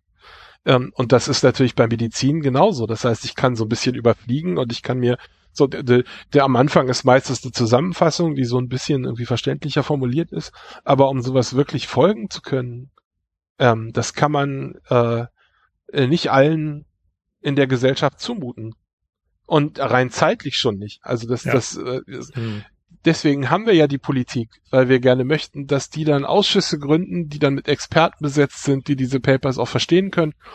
Das passiert dann leider nicht, sondern die, diese Ausschüsse werden dann mit irgendwelchen irgendwie Parteibuchträgern besetzt und am Ende wird paritätisch entschieden. Aber das war ja mal der, die Idee von den Ausschüssen. Ja, das, das, daher haben, daher wählen wir ja Vertreter, damit die die Zeit haben, sich in den Scheiß einzuarbeiten, bevor sie Entscheidungen treffen. Insofern sollten wir die Politik auch äh, wieder in eine Position bringen, wo man ihnen vertrauen kann, weil das ist die Idee von unserem System. Das ist, glaube ich, das größte Problem, was wir gerade haben, dass die Leute anfangen, einfach der Politik nicht mehr zu vertrauen. Ja, völlig zu Recht. Ich ja auch nicht. ja, ich, aber ich meine, also letztendlich ist halt diese Frage halt irgendwie von, wenn es halt irgendwie so schwierig ist, halt den Unterschied zwischen einer Korrelation und tatsächlich dem kausalen Zusammenhang irgendwie rauszudestillieren was ja in einer immer komplexeren Welt, wo man halt immer mehr Faktoren hat, die eine Rolle spielen können, dann wird's halt eben auch immer schwieriger, tatsächlich objektiv richtige Entscheidungen zu fällen. Ja, also es gibt so eine schöne Webseite, die haben wir, glaube ich, auch schon mal bei Alternativlos verlinkt gehabt, äh, über sogenannte Spurious Correlations. Da gibt's dann so irgendwie das, was war das, was war das Beispiel, mit dem die gestartet haben, war irgendwie die Entwicklung der Temperaturen und äh, die Piraterie. Mhm. Und da kam dann irgendwie so, äh, was also offensichtlich äh, so unzusammenhangfrei ist, ja, aber wenn du halt tatsächlich einfach einen Computer nimmst und Kurven vergleichst, wirst du lauter Sachen finden, die aussehen, als hätten sie irgendeine Verbindung. Haben sie aber nicht. Aber der Mensch möchte gern Verbindungen sehen, ja, darauf ist unser Gehirn ausgelegt. Ja, genau. Es ist halt so, wir sind ja äh, Korrelationsmaschinen und meine, das führt dann halt eben doch dazu, halt zu diesem Ding, was man halt eben doch im, beim Gambeln hat, ne? Also beim Roulette halt irgendwie, wenn halt irgendwie eine Weile kein Rot kam, dann nimmt man an, jetzt muss doch aber irgendwann mal Rot kommen. Obwohl jeder einzelne dieser Würfe, wenn die Roulette-Maschine gut funktioniert, ja in sich unabhängig ist. Ne? Ja, also da hat, denkt das Gehirn sich dann Korrelationen aus, wo es keine gibt. Ja. Und das ist äh, also auch bei Covid, ja, da gibt's halt auch Leute, die sagen, ey, hör mal, ich laufe jetzt hier irgendwie, ich arbeite auf der Baustelle, ja, oder sowas. Also Baustelle ist jetzt sowieso irgendwie ein Reizthema. Ich habe die Tage so eine Zuschrift gekriegt von jemandem, der auf einer Baustelle arbeitet, meinte, die scheißen alle auf Corona. Also da gibt's überhaupt nichts, so keine Masken, kein gar nichts. Äh. Also, aber so die die Idee wäre dann zu sagen, ich arbeite irgendwie die ganze Zeit auf der Baustelle und wenn wenn es irgendwie eine Gefahr gäbe, dann hätte mich's ja schon erwischt. Hm. Und so funktioniert das halt nicht, ja. Du hast jeden Tag hast du wieder Risiko, erwischt zu werden. Das heißt nicht, dass dein Immunsystem gut ist, sondern dass du Glück gehabt hast bisher. Ja, ich meine, so ist ja auch sehr extrem unwahrscheinlich vom Blitz getroffen zu werden, so und, und trotzdem werden. Das passiert halt trotzdem. Passiert halt trotzdem, dass Leute vom Blitz getroffen werden. Ne? Ja, der Schlüssel ist, dass das Experiment häufig genug durchgeführt wird. Ja. Und ja, und dann passieren halt auch sehr seltene Sachen plötzlich. Ich habe vorhin schon ein bisschen vorweggegriffen, äh, den Confirmation Bias, der ist so, dass äh, entweder Platz eins oder zwei von den schlimmsten Biases, die es gibt weil die äh, einen komplett in die Irre führen können, ohne dass was merkt. Ja? Also die, die Idee von dem Bias ist, dass ich, wenn ich anfange, nach Dingen zu gucken, dann äh, sehe ich sie auch häufiger, als wenn ich nicht nach ihnen geguckt habe. Das, äh, ein einfaches Experiment dazu ist, einfaches Experiment dazu ist halt so, die Straßen liegen voller Geld. Wenn du irgendwie dieses, das häufig wieder genug wiederholst und irgendwie auf den Boden guckst, die, die der Überzeugung bist, dass die Straßen wirklich voller Geld liegen, wirst du halt einfach auch mehr 10 Cent Stücke auf der Straße finden. Ja, also ist ja auch logisch. Das ist ja die Definition von nach Dingen gucken. Genau. Ja, dass man sie dann auch sieht, ja. wenn sie da sind. Ja. Und die sind halt die ganze Zeit da, aber du siehst sie halt nicht normalerweise, weil es nicht relevant ist. Ja. Wenn du jetzt eine Theorie hast, äh, die irgendeine Aussage trifft, ähm, und du möchtest die gern glauben, dann wirst du lauter Dinge finden, die die Theorie zu stützen scheinen. Und wenn du mal zwischendurch was findest, was die Theorie widerlegen würde, dann bist du geneigt, die wegzudiskutieren. Da gibt's dann irgendwelche Gründe, warum das irgendwie Messfehler ist oder so. Und das ist ein Riesenproblem, ja, weil das kann, äh, kann sogar dazu führen, dass du Messwerte entgegengesetzt bewertest. Also wenn du zum Beispiel äh, als Messwert hast, bei Covid sterben so und so viel und bei Grippe und Straßenverkehr sterben vergleichbar viel, so eine ähnliche Größenordnung, sag ich mal, äh, wenn du jetzt einen Confirmation Bias in die Richtung hast, wir müssen endlich mehr gegen Covid tun, dann wirst du sagen, boah, guck mal, so viele Tote hat Covid, das ist ja furchtbar, da müssen wir jetzt mal was machen. Aber wenn du einen Confirmation Bias in die Gegenrichtung hast, Covid ist nicht so schlimm, dann sagst du, hey, immer, das ist ja alles irgendwie, sogar bei Grippe und Straßenverkehr nehmen wir sowas hin. Ja, warum so, macht ihr jetzt bei Covid so ein Ding? Das heißt, wir haben hier einen Bias, der dazu führt, dass man Messwerten nicht mehr einfach äh, vertrauen kann. Die sind jetzt nicht mehr wertfrei, sondern die Interpretation davon hängt ab, was der Beobachter sehen wollte. Und da, das ist halt wichtig, dass ihr das bei euch selbst beobachtet, ob ihr das gerade habt oder nicht. Ja, genau. Also da gibt's gibt's natürlich dann auch noch eine, also wenn man es dann ins Extrem treiben will, ne, also halt so dieses, was weiß ich, keine Ahnung, die Impfstoffe sind halt gechippt, äh, beziehungsweise in den Impfstoffen sind die bösen 5G-Chips von Bill Gates. So, dann wird man dafür im Zweifel auch irgendwelche Leute finden im Internet, die das behaupten oder irgendwelche Anzeichen finden, dass plötzlich der Telefonempfang nach der Impfung besser wurde oder was auch immer. Und da kommt man halt dann irgendwie an der Stelle zum Glück relativ einfach raus, weil man kann sich einfach angucken, was ist der tatsächliche Durchmesser der Nadeln, mit denen geimpft wird und was ist tatsächlich der kleinste verfügbare funktionsfähige Mikrochip. Und dann wird man darauf kommen, dass da noch so zwei Größenordnungen dazwischen sind. Aber das ist halt so, also in der Größe Jetzt hast du es verraten. ja gut, aber, äh, bei der, äh, aber sowas wird natürlich dann auch für gezielte Desinformationskampagnen benutzt. Ne? Also das hat ja so gerade diese, diese Chips von Bill Gates Nummer.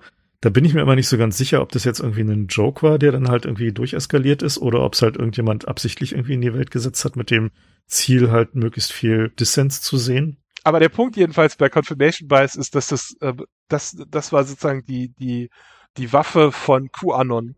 Die haben einfach gesagt, ja, google das doch selbst. Und dann bist du losgegangen und hast nach der obskuren, äh, absurden, obskuren Theorie gegoogelt und findest natürlich Seiten über die Theorie was denn sonst, ja? Und Leute, die da noch nie nachgegoogelt haben, die haben gar nicht mitgekriegt, dass es diese Theorie gibt, mhm. deswegen gab es kein Debunking.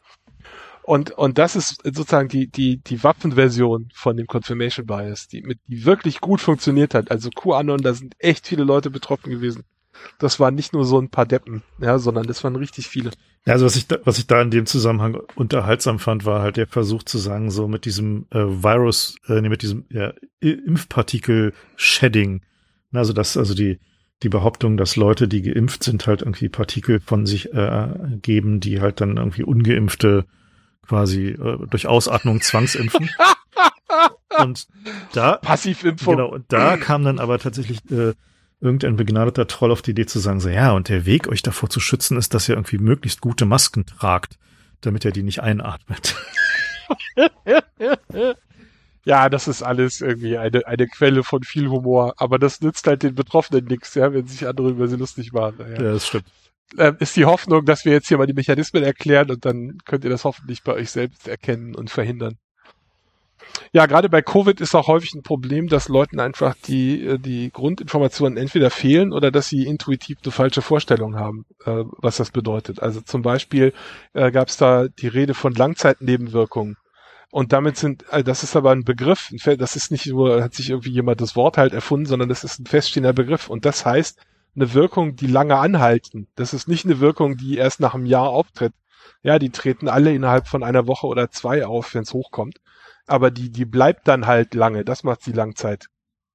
Ja, so, das heißt, äh, aber das, wenn, wenn du die, so, so, eine, so ein Paper oder eine Studie liest und du weißt es nicht, dann denkst du irgendwie vielleicht, oh, da gibt es Nebenwirkungen, die kommen erst nach zwei Jahren, na dann nehme ich jetzt aber die Impfung lieber noch nicht. Ja, aber das ist halt ein Missverständnis von jemandem, der diesen Begriff nicht kannte.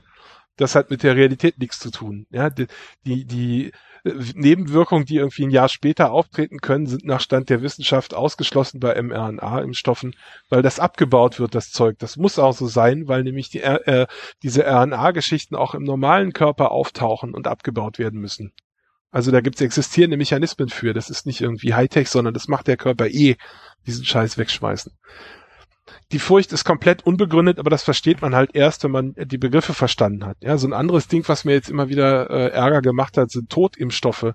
Das ist ein Begriff, der passt überhaupt nicht, denn der geht um Bakterien. Bakterien haben nämlich äh, äh, Leben aber Viren leben gar nicht, die haben keinen Stoffwechsel. Das heißt, alles, äh, selbst wenn ich funktionierende Viren, un, un irgendwie äh, geschwächte Viren verabreiche, wäre das per Definition immer noch ein Totimpfstoff. Also diese ganze, das Gerede von Totimpfstoffen ist Bullshit, aber das verstehst du halt erst, wenn du weißt, was ein Totimpfstoff ist. Naja. Ja, oder so Masken. Masken war auch so ein Ding. Mhm. Gut, aber es gibt viele solche Missverständnisse. Ja, der Punkt ist halt, nur weil ihr äh, glaubt, etwas verstanden zu haben, heißt es nicht, ihr habt es auch verstanden. Lieber nochmal ein paar Kumpels abklären. am besten mit Experten abklären. Nicht nur mit Kumpels. Ja gut, ich meine, bei, ja. bei Masken muss man halt leider sagen, hat der Staat aber auch wirklich einfach, und die Medien ist halt irgendwie echt grob versemmelt. Ne? Also das ist halt so dieses, also da, zuerst hieß es ja irgendwie, wir brauchen keine Masken, weil, oder beziehungsweise Masken könnten schädlich sein, weil man sie falsch aufsetzt oder sich die Finger dann am äußeren der Maske infiziert und es war halt zu einem Zeitpunkt, wo die Studienlage aus Japan halt schon so dermaßen eindeutig war, dass es halt einfach wissenschaftlicher Bullshit war. Und dann sind sie ja hin zu, ja, äh, wir haben jetzt leider nur Scheißmasken, deswegen definieren wir jetzt die Funktion der Masken als die Masken sollen nicht dich schützen, sondern die sollen andere vor dir selbst schützen. So, und äh, also quasi sozusagen die Wahrscheinlichkeit ver äh, verringern, dass wenn du infiziert bist, du andere ansteckst. Woraus dann halt irgendwie dieser ganze Quatsch mit diesen sogenannten medizinischen äh, Masken, also im Volksmund auch Blauläppchen genannt, äh, äh, resultierte. So, also es ist halt ein, da könnte ich mich endlos drüber aufregen. Mir leid, es ist halt einfach so, so ein dermaßenes Versagen, dass, also der, da fehlen mir halt wirklich die Worte Und klar, es ist so, wenn du halt irgendwie eine Maske hast, die andere vor Infektion schützt, ist gut, aber besser ist halt einfach auch eine Maske zu tragen, die beides tut, nämlich halt eine ordentliche Filterwirkung hat und andere vor Infektion schützt, so. Und weil wenn ich schon eine Maske. Na, die kostet halt viel mehr und weil die Lieferbar Liefer Lieferbarkeit war schon bei den Scheißmasken schlecht. Das hättest du halt nicht vorschreiben können als Politik. Insofern, nee, man also hätte dafür sorgen können, dass genug am Start ist. Das war jetzt nicht unabsehbar. Also ich meine, es ist jetzt nicht so, dass äh, ich der Einzige bin, der irgendwie, als es in China losging, angefangen hat, irgendwie äh, einfach erstmal Masken zu kaufen, so weil halt klar war, dass das halt helfen wird. So, du warst, du warst der, der die Preise hochgetrieben hat. Ja, jetzt verstehe ich, ich das die hier. Die Preise nicht hochgetrieben. Spekulant, du. Ich habe damals irgendwie für irgendwie echt geringe Geldbeträge irgendwie relativ große Mengen Masken eingekauft. Das war jetzt auch nicht schwierig. So. Mhm. Und ich habe sie ja nicht für Profit weiterverkauft, sondern verschenkt. So, also das ist halt ein, aber das ist halt so so ein klarer Fall von irgendwie politische Kommunikation kann da echt viel Unheil anrichten, wenn sie halt irgendwie wirklich aus politischen Gründen daneben liegt. So anstatt den Leuten zu sagen, so, wir haben jetzt leider nicht genug Masken, äh, wir wollen aber, dass ihr richtige Masken habt, äh, wäre es halt die richtige Ansage gewesen. Und über, übrigens übernächste Woche haben wir genug Masken für alle. Wäre jetzt auch nicht so ein Problem gewesen, wenn man rechtzeitig damit angefangen hätte. Aber stattdessen machen sie jetzt halt irgendwie diesen Quatsch mit irgendwie medizinische Masken. Ja, Entschuldigung, ich habe da irgendwie, also es ist, äh, naja, da äh, fehlen mir so ein bisschen die nicht justiziablen Worte. Also, um es nochmal eine Empfehlung zu formulieren, kauft euch wenigstens FFP2-Masken und zwar welche, die gut sitzen, besser FFP3-Masken, die gut sitzen. Irgendwie, wo er merkt, wenn ihr einatmet, dass die Maske ein kleines Stückchen zurückkommt, dann sitzt die Maske tatsächlich gut. Alles andere ist Bullshit. Ja, ähm, Gut, ich glaube, ein Teil des, der, der äh, Scheiße sollte auch bei den Medien landen, die natürlich wie immer versucht haben, beide Seiten zu zeigen und dann irgendwie, ja, Masken sind total gut und wichtig, äh, aber wenn du sie vielleicht falsch aufsetzt, könntest du eventuell, ich glaube, so war das, so ist das jedenfalls bei mir. Hey, ich habe die, ich habe damals tatsächlich irgendwie mir Tagesschau äh, gemacht, weil ich dachte, das werden die bestimmt irgendwann leugnen, dass das so war, dass sie gesagt haben, nee, Masken, setz mal lieber keine Masken auf. Ey, das war wirklich ein Verbrechen. Anyway. Ja. Gut, ähm, also damit sind wir jetzt sozusagen äh, mit den mit der ersten Kategorie durch. Jetzt gibt's aber auch echte so Betrugsabsicht oder Irreführung, sagen wir mal, ein bisschen weniger schlimm. Ähm, äh, und das kann man auch super machen mit Statistiken. Ja? Die, die häufigste Sa äh, Version, die man sieht, sind Statistiken, bei denen auf den Achsen nicht der volle Wertebereich gezeigt wird. Das ist häufig in der Werbung oder so. Ähm, da siehst du dann halt irgendwie einen möglichst kleinen Ausschnitt des Wertebereichs, damit irgendwie der Unterschied zwischen der Vorversion und der neuen Version groß aussieht, ja, weil es halt Werbung ist. Ähm, oder dass die Skala logarithmisch ist und sie sagen es nicht explizit an oder so Sachen. Also auf die Achse müsst ihr gucken, was, was sind das eigentlich für Werte, die hier geplottet werden, aber das ist ja noch äh, relativ klar bisschen schwieriger wird's schon, wenn die anfangen, irgendein Merkmal darzustellen, äh, was völlig unrelevant ist. Also zum Beispiel im Moment gehen immer noch alle äh, reden über die Inzidenzen äh, das ist eigentlich ziemlich sinnlos. Ja? Erstens, weil wir da keine ordentliche Datenbasis haben, äh, zweitens, weil das Reporting im Arsch ist und drittens, weil wir ja wissen, dass die Impfung Ansteckungen nicht 100 Prozent verhindert. Was wir eigentlich wissen wollen, ist, ob die, ob die Impfung ihren Hauptzweck erfüllt, nämlich dafür sorgen, dass die Leute nicht ins Krankenhaus müssen. Und da müssten wir dann sowas angucken, wie zum Beispiel ähm, die, den Quotienten aus äh, äh Hospitalisierung pro Infektion oder sowas. Aber die reine, äh, die reinen Infektionszahlen sind äh, weitgehend sinnlos. Naja, finde ich nicht ganz, äh, es, sei denn, es sei denn, sie würden irgendwie als äh, getrennte Inzidenzen nach Geimpften und Ungeimpften ausgewertet. Das würde tatsächlich irgendwie, das wäre eine sinnvolle Statistik, weil sie unter anderem einen Hinweis darauf geben kann. Aber das sagt dir auch nur Sachen, die du schon wusstest, oder nicht? Nee, nein, nein, das ist nicht richtig. Also was mir Ist das noch eine Frage, dass die, dass die Impfung irgendwie. Ja, Moment. Dass wir alle euch impfen lassen wollten? Sollten? Nee, nee, das steht nicht in Frage. Also wir, momentan haben wir halt irgendwie wahrscheinlich sowas wie so eine 10 zu 1 Quote halt irgendwie bei den äh, Inzidenzen zwischen Geimpften und Ungeimpften, aber es wird halt schlechter. Das heißt, ist, äh, wir sehen halt, dass die Wirksamkeit der Impfung nachlässt, äh, wenn sie halt irgendwie sechs Monate her ist oder fünf Monate her ist und man sich deswegen boostern lassen sollte. Aber diese Aussage ließe sich sehr viel präziser und sinnvoller treffen anhand einer getrennten Inzidenzstatistik von Geimpften und Ungeimpften. Und die findet man nur sehr sporadisch. Also die ist halt wirklich nur, also weil halt diese Daten bisher offensichtlich nur zufällig oder teilweise äh, systematisch erhoben werden und sich in den RKI-Statistiken immer noch nicht widerspiegeln.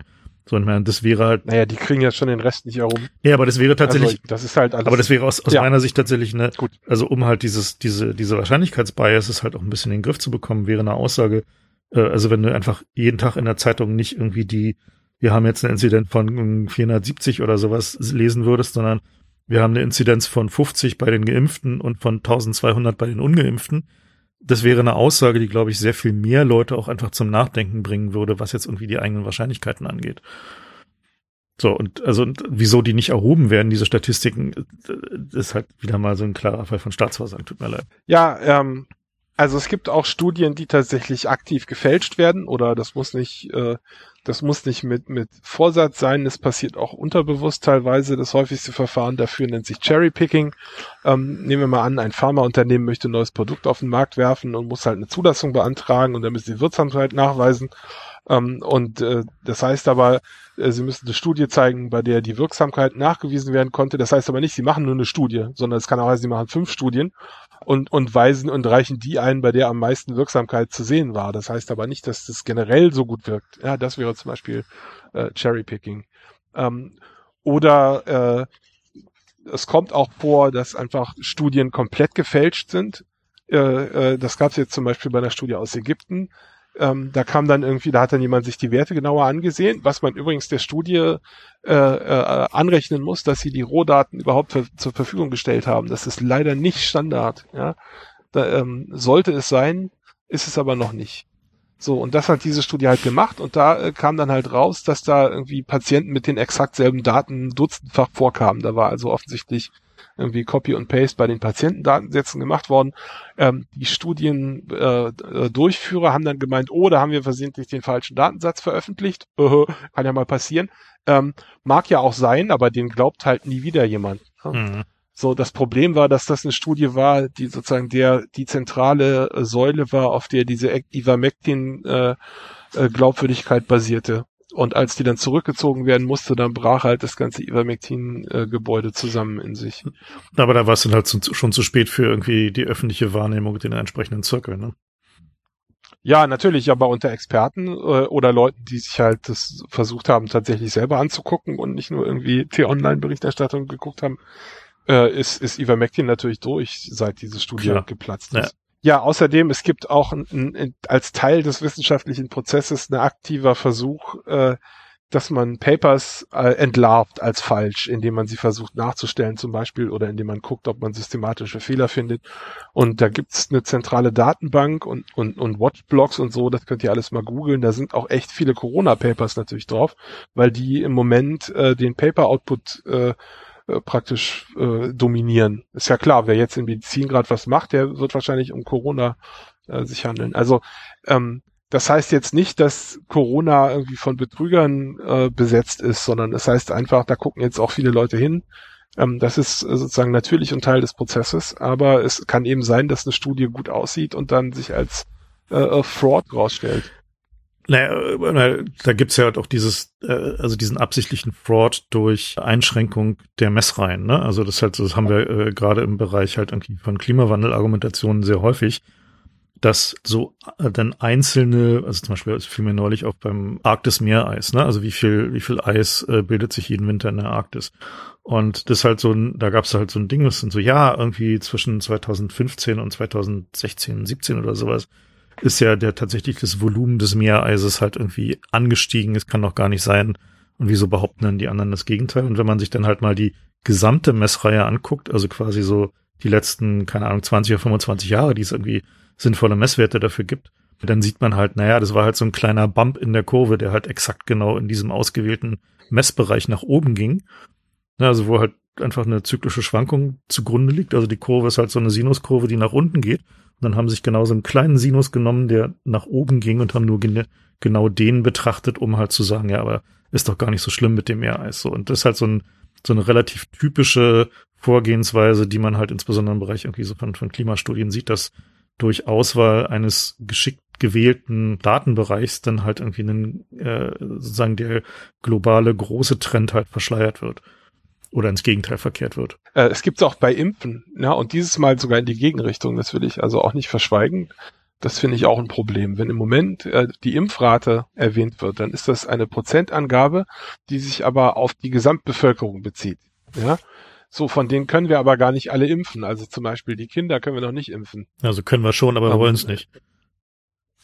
Ja, also ist nicht zugelassen. Kannst du, kannst du nicht legal impfen. Na, das die, dann EM, irgendwie. na, die EMA hat schon zugelassen, also zumindest für über Fünfjährige, aber Na, wie war das? die STIKO will halt nicht. Ja, aber ja, ähm, also das ist auch in Bewegung, schon klar, aber der Punkt ist, äh, diese Prozentangabe bezieht sich halt nicht auf die Impffähigen, sondern auf die Gesamtbevölkerung. Das heißt, die, die wird immer kleiner sein als der tatsächliche, was wir schon erreicht haben. Ja, wenn man, das kann man also nicht als Wert nehmen, um zu sagen, wie weit wir mit unserem Impfprogramm sind, sondern da müsste man mit den vergleichen, die man impfen kann. Es gibt also, Und da ist unsere Quote dann auch direkt deutlich ja, höher, es gibt halt schon, wenn man das tut. ja, es gibt halt schon schon äh, auch äh, Maßzahlen, die die sozusagen die impffähige Bevölkerung äh, berücksichtigen. Aber das ist halt auch ein wesentlicher Grund dafür, warum die offiziellen Angaben über die Impfquote und die Angaben, die zum Beispiel bei Umfragen rauskommen, wie viele Leute geimpft sind, äh, so drastisch auseinanderliegen. Also wenn man diese Umfragen halt nimmt, wo ja in der Regel halt Fünfjährige nicht ans Telefon gehen können, ist halt,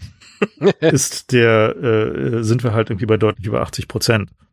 So, ne? Und die, äh, während wir, ich weiß nicht, was gerade die äh, aktuelle offizielle Impfquote ist, aber Oder irgendwie sowas wie 78. Aber wenn du die Leute rausnimmst, die nicht geimpft werden können, sind es eher so 90 Prozent. Denn äh, da sind ja auch die Genesenen drin. Mhm. Das sind inzwischen in Deutschland sowas wie 5 Millionen. Ja. Also es ist kein unsignifikanter irgendwie. Wenn du die alle zusammenzählst, haben wir eine Impfquote von über 90 Prozent bei den Leuten, die wir hätten impfen können oder die irgendwie anderweitig genesen, kann man ja auch als geimpft zählen. ja, also Ja. immunisiert, So, ja. und das wäre eigentlich, so warum ich das hier erwähne, ist, weil äh, es wird ja gern Deutschland mit Israel verglichen. Und in Israel ist die Impfquote, die die Regierung ansagt, die von den Impffähigen. Ja, das heißt, dass die Impfquote da besser ist, liegt nicht daran, dass die irgendwie besser impfen, sondern äh, die messen anders. ja, so, und da muss man halt gucken. Das ist wieder Auswahl des Datensatzes, kann benutzt werden, um das Ergebnis zu verfälschen. Und äh, das passiert auch. ja. Also äh, muss man müsst ihr genau hingucken. Äh, ja, und was wir vorhin schon erwähnt haben, das ist natürlich auch generell ein Problem äh, bei Statistiken, dass äh, häufig die Datenbasis unzureichend ist. Also zum Beispiel gibt es in Deutschland gar kein Impfregister. Ja, der Staat weiß gar nicht, äh, welche Personen geimpft sind und welche nicht, sondern das steht in deinem Impfbuch, nicht im, im zentralen, in der Datenbank irgendwo. Und das heißt eben auch, dass die Statistiken nicht aus einer schönen Primärquelle Datenbank kommen, sondern die müssen aus anderen Quellen irgendwie kreuzreferenziert und errechnet werden. Oder es gibt halt eine Umfrage und da wundert man sich dann, dass da ganz andere Werte rauskommen. Das hat Frank ja schon erzählt, gerade wie das dazu kommt. Ja, und, und dann äh, gibt's natürlich noch Fragen, wo zieht man eigentlich die Linie? Also zum Beispiel, äh, ab wann sage ich, das ist ein Toter, der an Covid gestorben ist oder der vielleicht mit Covid gestorben ist. Das haben ja auch die Impfgegner äh, sofort sind darauf gesprungen. Das ist auch eine Frage. Ja, wenn ich eine Statistik über Messwerte mache, dann müssen solche Fragen klar geklärt und auf den Tisch gelegt werden. Ähm, sonst ist die Aussage wertlos. Naja, das ist aber auch, glaube ich, so ein, so, ein, so ein Problempunkt halt in der, in der Ehrlichkeit der politischen Kommunikation zu diesem Thema, dass halt einfach die, ja, unbedingt. dass die, unbedingt. die halt da unglaublich viel Vertrauen verspielt wurde, indem man halt irgendwie mit solchen manipulativen Tricks gearbeitet hat. Gut, äh, also weitere Sachen, die Statistik fälschen können, ist, wenn die Annahmen schon falsch sind. Ne? Zum Beispiel äh, gibt's äh, historisch sind, im, äh, sind Studien eigentlich fast immer mit männlichen Probanden gemacht worden, äh, weil man nicht riskieren wollte, dass eine Frau irgendwie vielleicht schwanger ist und ihr Kind verliert oder äh, noch schwanger werden wollte und das fä- fällt dann wegen diesem Test. Deswegen hat man eigentlich immer auch absichtlich hauptsächlich mit Männern getestet und nahm dann halt an, dass die Ergebnisse direkt auf Frauen übertragbar sind. Und das stimmt auch häufig ähm, aber nicht immer oder nicht man- muss nicht das Geschlecht sein, es kann auch eine einzige Ethnie sein, ja. Ähm, aber jetzt, das kann auch voll nach hinten losgehen. Also zum Beispiel gab es gerade eine Studie äh, oder über, überhaupt, es gab so so Metastudien, komme ich gleich noch zu äh, zu Ivermectin, ob das jetzt hilft. Und da gab es diverse kleinere Studien, die gezeigt haben, dass Ivermectin einen Effekt hat. Ähm, und es stellt sich dann raus, das war alles in Gegenden, wo es einen Parasitenbefall bei Menschen gibt. Und die Primärwirkung von Ivermectin äh, ist Parasitenbekämpfung. Äh, Das heißt, die wahrscheinlichste Erklärung dafür, dass nur diese Studien einen Effekt gezeigt haben, ist, dass äh, die nicht gegen Covid geholfen haben, aber wenn du eine normale Covid-Behandlung machst, äh, wird das Immunsystem möglicherweise so geschwächt, dass die Würmer dich dann umbringen und das hat halt Ivermectin verhindert. Ja, das heißt, äh, die, die Annahme, auf der man so eine Statistik macht oder eine Studie, ist teilweise entscheidend darüber, ob das Ergebnis äh, irgendwie einen Wert hat oder nicht. Und da muss man also auch genau hingucken. Naja, das ist halt so dann auch genau wieder so eine Frage der Repräsentativität. Ne? Also wie gut ist halt die Studie darin, die, die Bevölkerung zu repräsentieren, auf die du halt dann deine Ergebnisaussage beziehst. Das ist ja auch irgendwie so ein, also gerade in der Medizin halt so ein beliebtes Thema, halt nicht nur irgendwie männlich-weiblich, sondern auch irgendwie Altersgruppen und die, ja, in der Politik ja, wird's ja auch immer gerne genommen, ne, dass man halt irgendwie die, sich dann halt irgendwie äh, Umfragen äh, beziehungsweise herauspickt, Altersgruppen herauspickt und die dann halt irgendwie äh, nach vorne stellt. Oh ja, und häufig gelingt's halt nicht, äh, Probanden so zu finden, dass sie die Bevölkerung richtig abbilden. Und was man dann macht, ist, dass man es rückrechnet. Also das heißt, man guckt, äh, ähm, äh, ich habe hier zum Beispiel mal ein Interview gesehen mit einem äh, äh, schwarzen Jugendlichen in Deutschland und es stellt sich halt raus, dass der irgendwie aus persönlichen oder familiären Gründen die CDU total toll fand, aber er war halt in seiner Altersgruppe ein absoluter Ausreißer. So, und was dann passiert ist, ist, dass der in irgendeiner Umfrage drin war, aber weil er der Einzige in der Altersgruppe war, der auch schwarz war, äh, wurde er halt durch diese Nachkorrektur, um das auf die Bevölkerungsverteilung äh, äh umzurechnen, damit es repräsentativ wird, hat er halt absolut überproportionales Gewicht bekommen. Das heißt, die Statistik sah dann so aus, irgendwie als würden äh, alle schwarzen Jugendlichen CDU toll finden, weil sie halt nur einen gefunden haben, der äh, in dieser Umfrage teilgenommen hat aus der Gruppe. Ja, und das, äh, also vielleicht mal, äh, um das noch ein bisschen plakativer auszudrücken, wenn man jetzt zum Beispiel guckt, welche Gruppe am besten, am meisten Chancen hat, im Lotto zu gewinnen, und dann findet man eine Gruppe, die aus einer Person besteht, also sagen wir mal ein einarmiger Einradfahrer oder sowas, ja, total selten. Äh, ähm, und der gewinnt einmal, dann sieht das halt so aus, als wenn die äh, Gruppe 100% äh, Gewinnchance hat, was natürlich Blödsinn ist. Ja? Aber das ist halt dieses Repräsentativitätsproblem. Ja, ähm, Jetzt haben wir noch so ein paar Randgruppendinger, die möglicherweise irgendwie am Rand eine Rolle spielen. Wir können ja kurz durchgehen. Also es kann auch vorkommen, dass eine, eine Studie nicht aktiv verfälscht wird, sondern äh, passiv.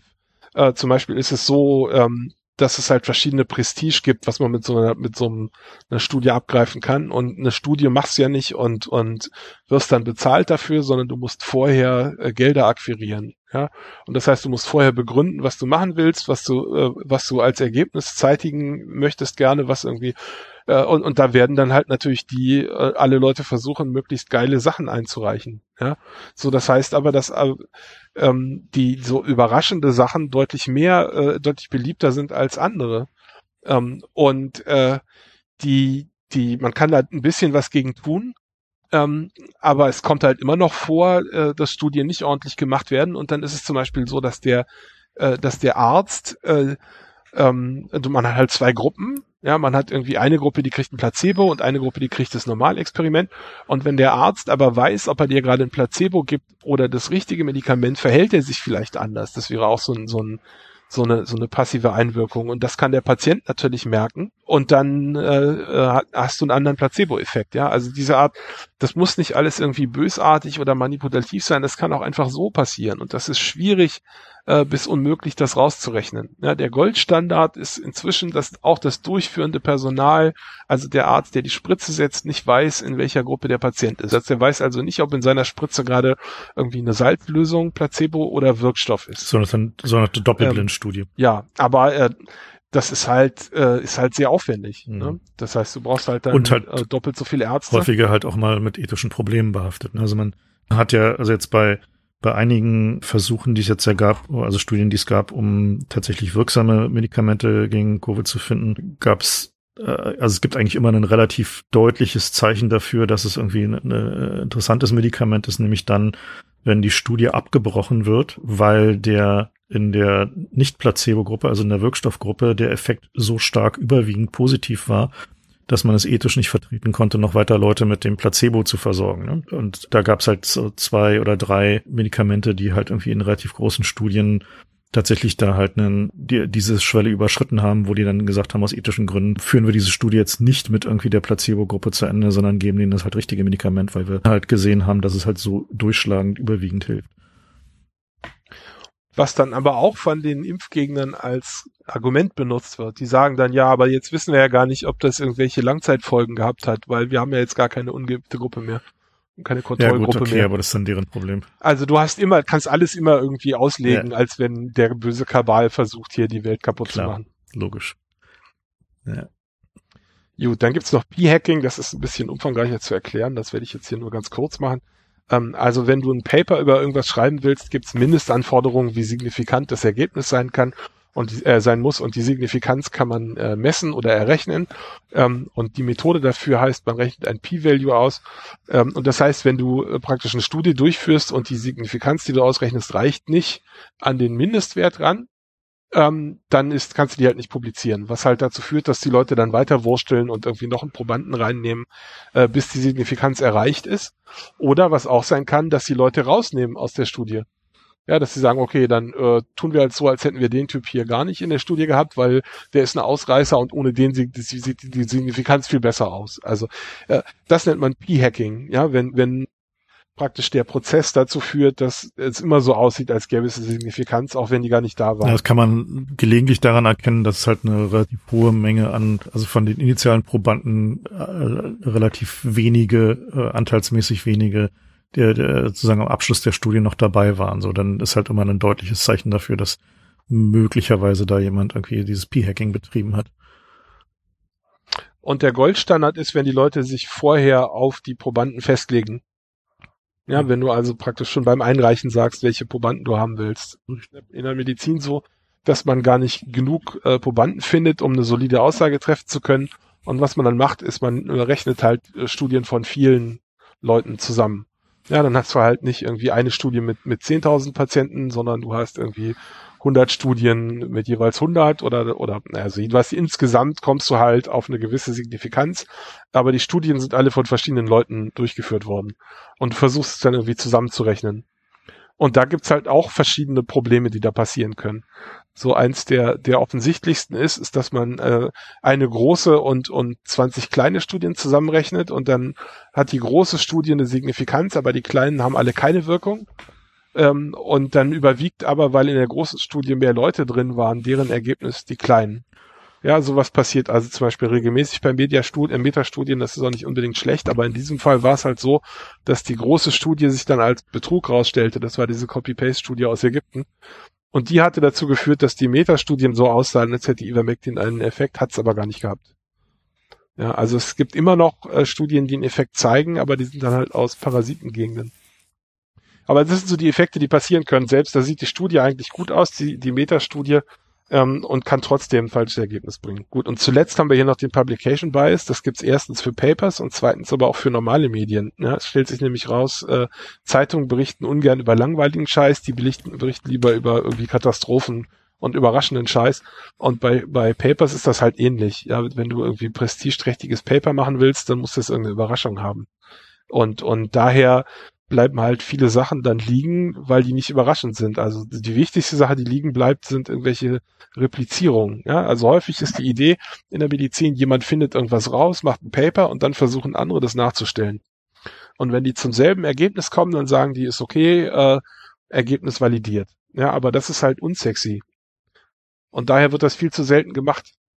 Ja, so, und, und das ist halt ein Problem. Ja, also tatsächlich ist, funktioniert es dann halt, also wird es dann halt häufig nur dann publiziert oder hat eine, eine entsprechende hohe Zitierhäufigkeit, wenn sie dann die ursprüngliche Studie widerlegen konnten.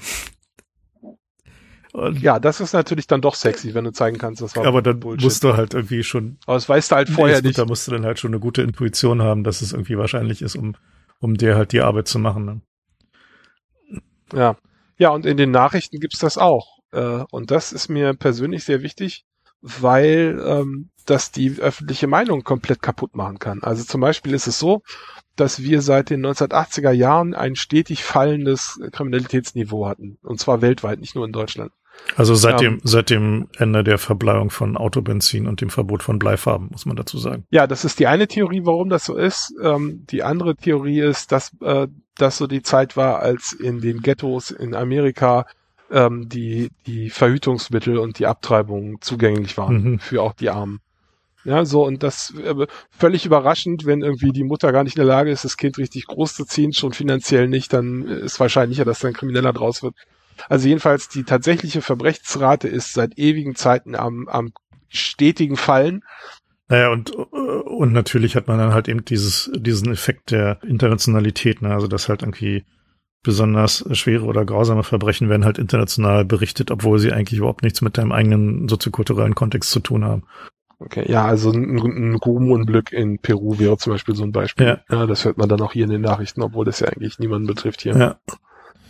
Gut, ähm, Ja, die Frage, das sind so die Statistiken. die Frage ist ja letzten Endes dann halt, wie, wie funktioniert denn halt eigentlich wissenschaftlicher Erkenntnisgewinn noch und wie funktioniert denn die Auswahl der Datenbasis für wissenschaftliche Erkenntnis? Und unter normalen Bedingungen ist es ja so, dass die Wissenschaft ja Zeit braucht, ne? Also, dass halt Studien repliziert werden, was natürlich dann irgendwie auch ein Problem ist, wenn halt irgendwie die Rohdaten nicht da sind oder es halt irgendwie sich niemand die Mühe macht, halt die Replikation zu machen. Aber so über die Zeit mittelt sich dann halt irgendwie, sag mal so, der, äh, die, die falschen Korrelationen mitteln sich raus, man hat neue Erkenntnisse, man weiß halt, wie Korrelationsmechanismen, also wie Mechanismen funktionieren, die Kausalität implizieren, also dass es halt eine plausible Erklärung für einen Effekt gibt. Und äh, wir haben jetzt halt nur gerade halt in diesen Corona-Zeiten das Problem, dass die Zeit halt nicht da ist. Ne? Also dass halt einfach der äh, der Zeitdruck eben durch irgendwie die Exponentialfunktion des Infektionsgeschehens wenn es dann einmal am Laufen ist, halt so groß ist, dass halt irgendwie die Politik halt irgendwie gerade in so einer Situation ist, wo sie halt eigentlich im Wesentlichen nur blind um sich schlagen kann und halt die zwei, drei Sachen, die halt, wo man halt weiß, dass sie funktionieren, versuchen kann zu pushen. Und so für einen selber ist halt eigentlich relativ klar, die, äh, sag mal so, der, äh, der die, die Schlussfolgerung ist halt irgendwie impfen und boostern und irgendwie ordentliche Masken tragen und äh, infektionsgeneigte Situationen, also sprich in Innenräumen mit vielen Menschen halt irgendwie vermeiden, wenn es gerade irgendwie da draußen wieder mal brennt. Aber letzten Endes ist halt die, der, der sozusagen ja die nächste Krise, nämlich halt quasi die Klimakrise, wird halt dieses Problem nochmal verschärfen, weil auch da haben wir jetzt nun lange genug gepennt, dass sich jetzt halt so eine, so ein Zeitdruck einstellt und halt die, der Versuch halt, egal irgendwie was zu machen, Hauptsache es sieht einigermaßen gut aus und irgendwie fühlt sich richtig an, auch wenn sich dann hinterher herausstellt, dass es möglicherweise paradoxe Effekte gegeben hat oder dass es halt irgendwie gar nicht geholfen hat, ist halt natürlich groß. Das heißt, wir bewegen uns da halt auf so eine Zeit zu, wo halt dieses äh, politische Entscheidung unter Zeitdruck auf der Basis unklarer Wissenschaft, also insbesondere was jetzt irgendwie Maßnahmen, die helfen, angeht, äh, wird halt immer mehr zunehmen. So und ist halt natürlich ein, äh, gerade für so eine Demokratie halt irgendwie ein ziemliches Dilemma. Ja, achtet mal auf eure äh, Biases an der Stelle. Ja, fallt nicht auf Sachen rein, bei denen irgendwie rauskommt, dass ihr euer Verhalten nicht ändern müsst. So funktioniert das nicht. Stimmt, ja. Ja. Aber da seid ihr halt vom Gehirn und der Evolution darauf vorbereitet, dass ihr sowas dann eher glauben wollt, weil das halt in euer Leben besser reinpasst. Ähm, aber äh, verarscht euch da nicht selbst. Ja, dann äh, bleibt uns eigentlich im Wesentlichen nur noch irgendwie euch zu wünschen, dass ihr gesund bleibt. Wir versuchen, ob wir das mit der Sendungsfrequenz ein bisschen nach oben bekommen. Wir haben schon tatsächlich ein paar Sendungen geplant, aber jetzt äh, wird es natürlich wieder etwas schwieriger, Sendungen mit Gästen zu organisieren. Mal gucken, ob wir das irgendwie auf die Reihe bekommen. Sonst müssen wir halt weiter hier über Internet irgendwie Genau, mit rum, rumpfuschen. Jetzt möchte nochmal um Verzeihung bitten für die technischen Probleme, die wir hier haben, aber geht halt nicht anders. mit äh, wenig überlegener Internettechnologie und schlechten Netzwerken in Deutschland, ja. Ja, dann äh, wünschen wir euch also ein äh, gutes Gesundbleiben und danke fürs Zuhören. Falls ihr Bock habt, könnt ihr noch auf den Patreon-Button da klicken. Ansonsten wünschen wir euch dann äh, ein guten, gutes Weihnachten oder so. Vielleicht schaffen wir vorher noch eine Sendung, mal gucken. ja, guck mich nicht so an. Na gut. Dann Wir tun, was wir, wir tun, können. was wir können. Der Techniker ist informiert. Genau. Alles klar. Bis zum Bis nächsten zum Mal. nächsten Mal. Ciao.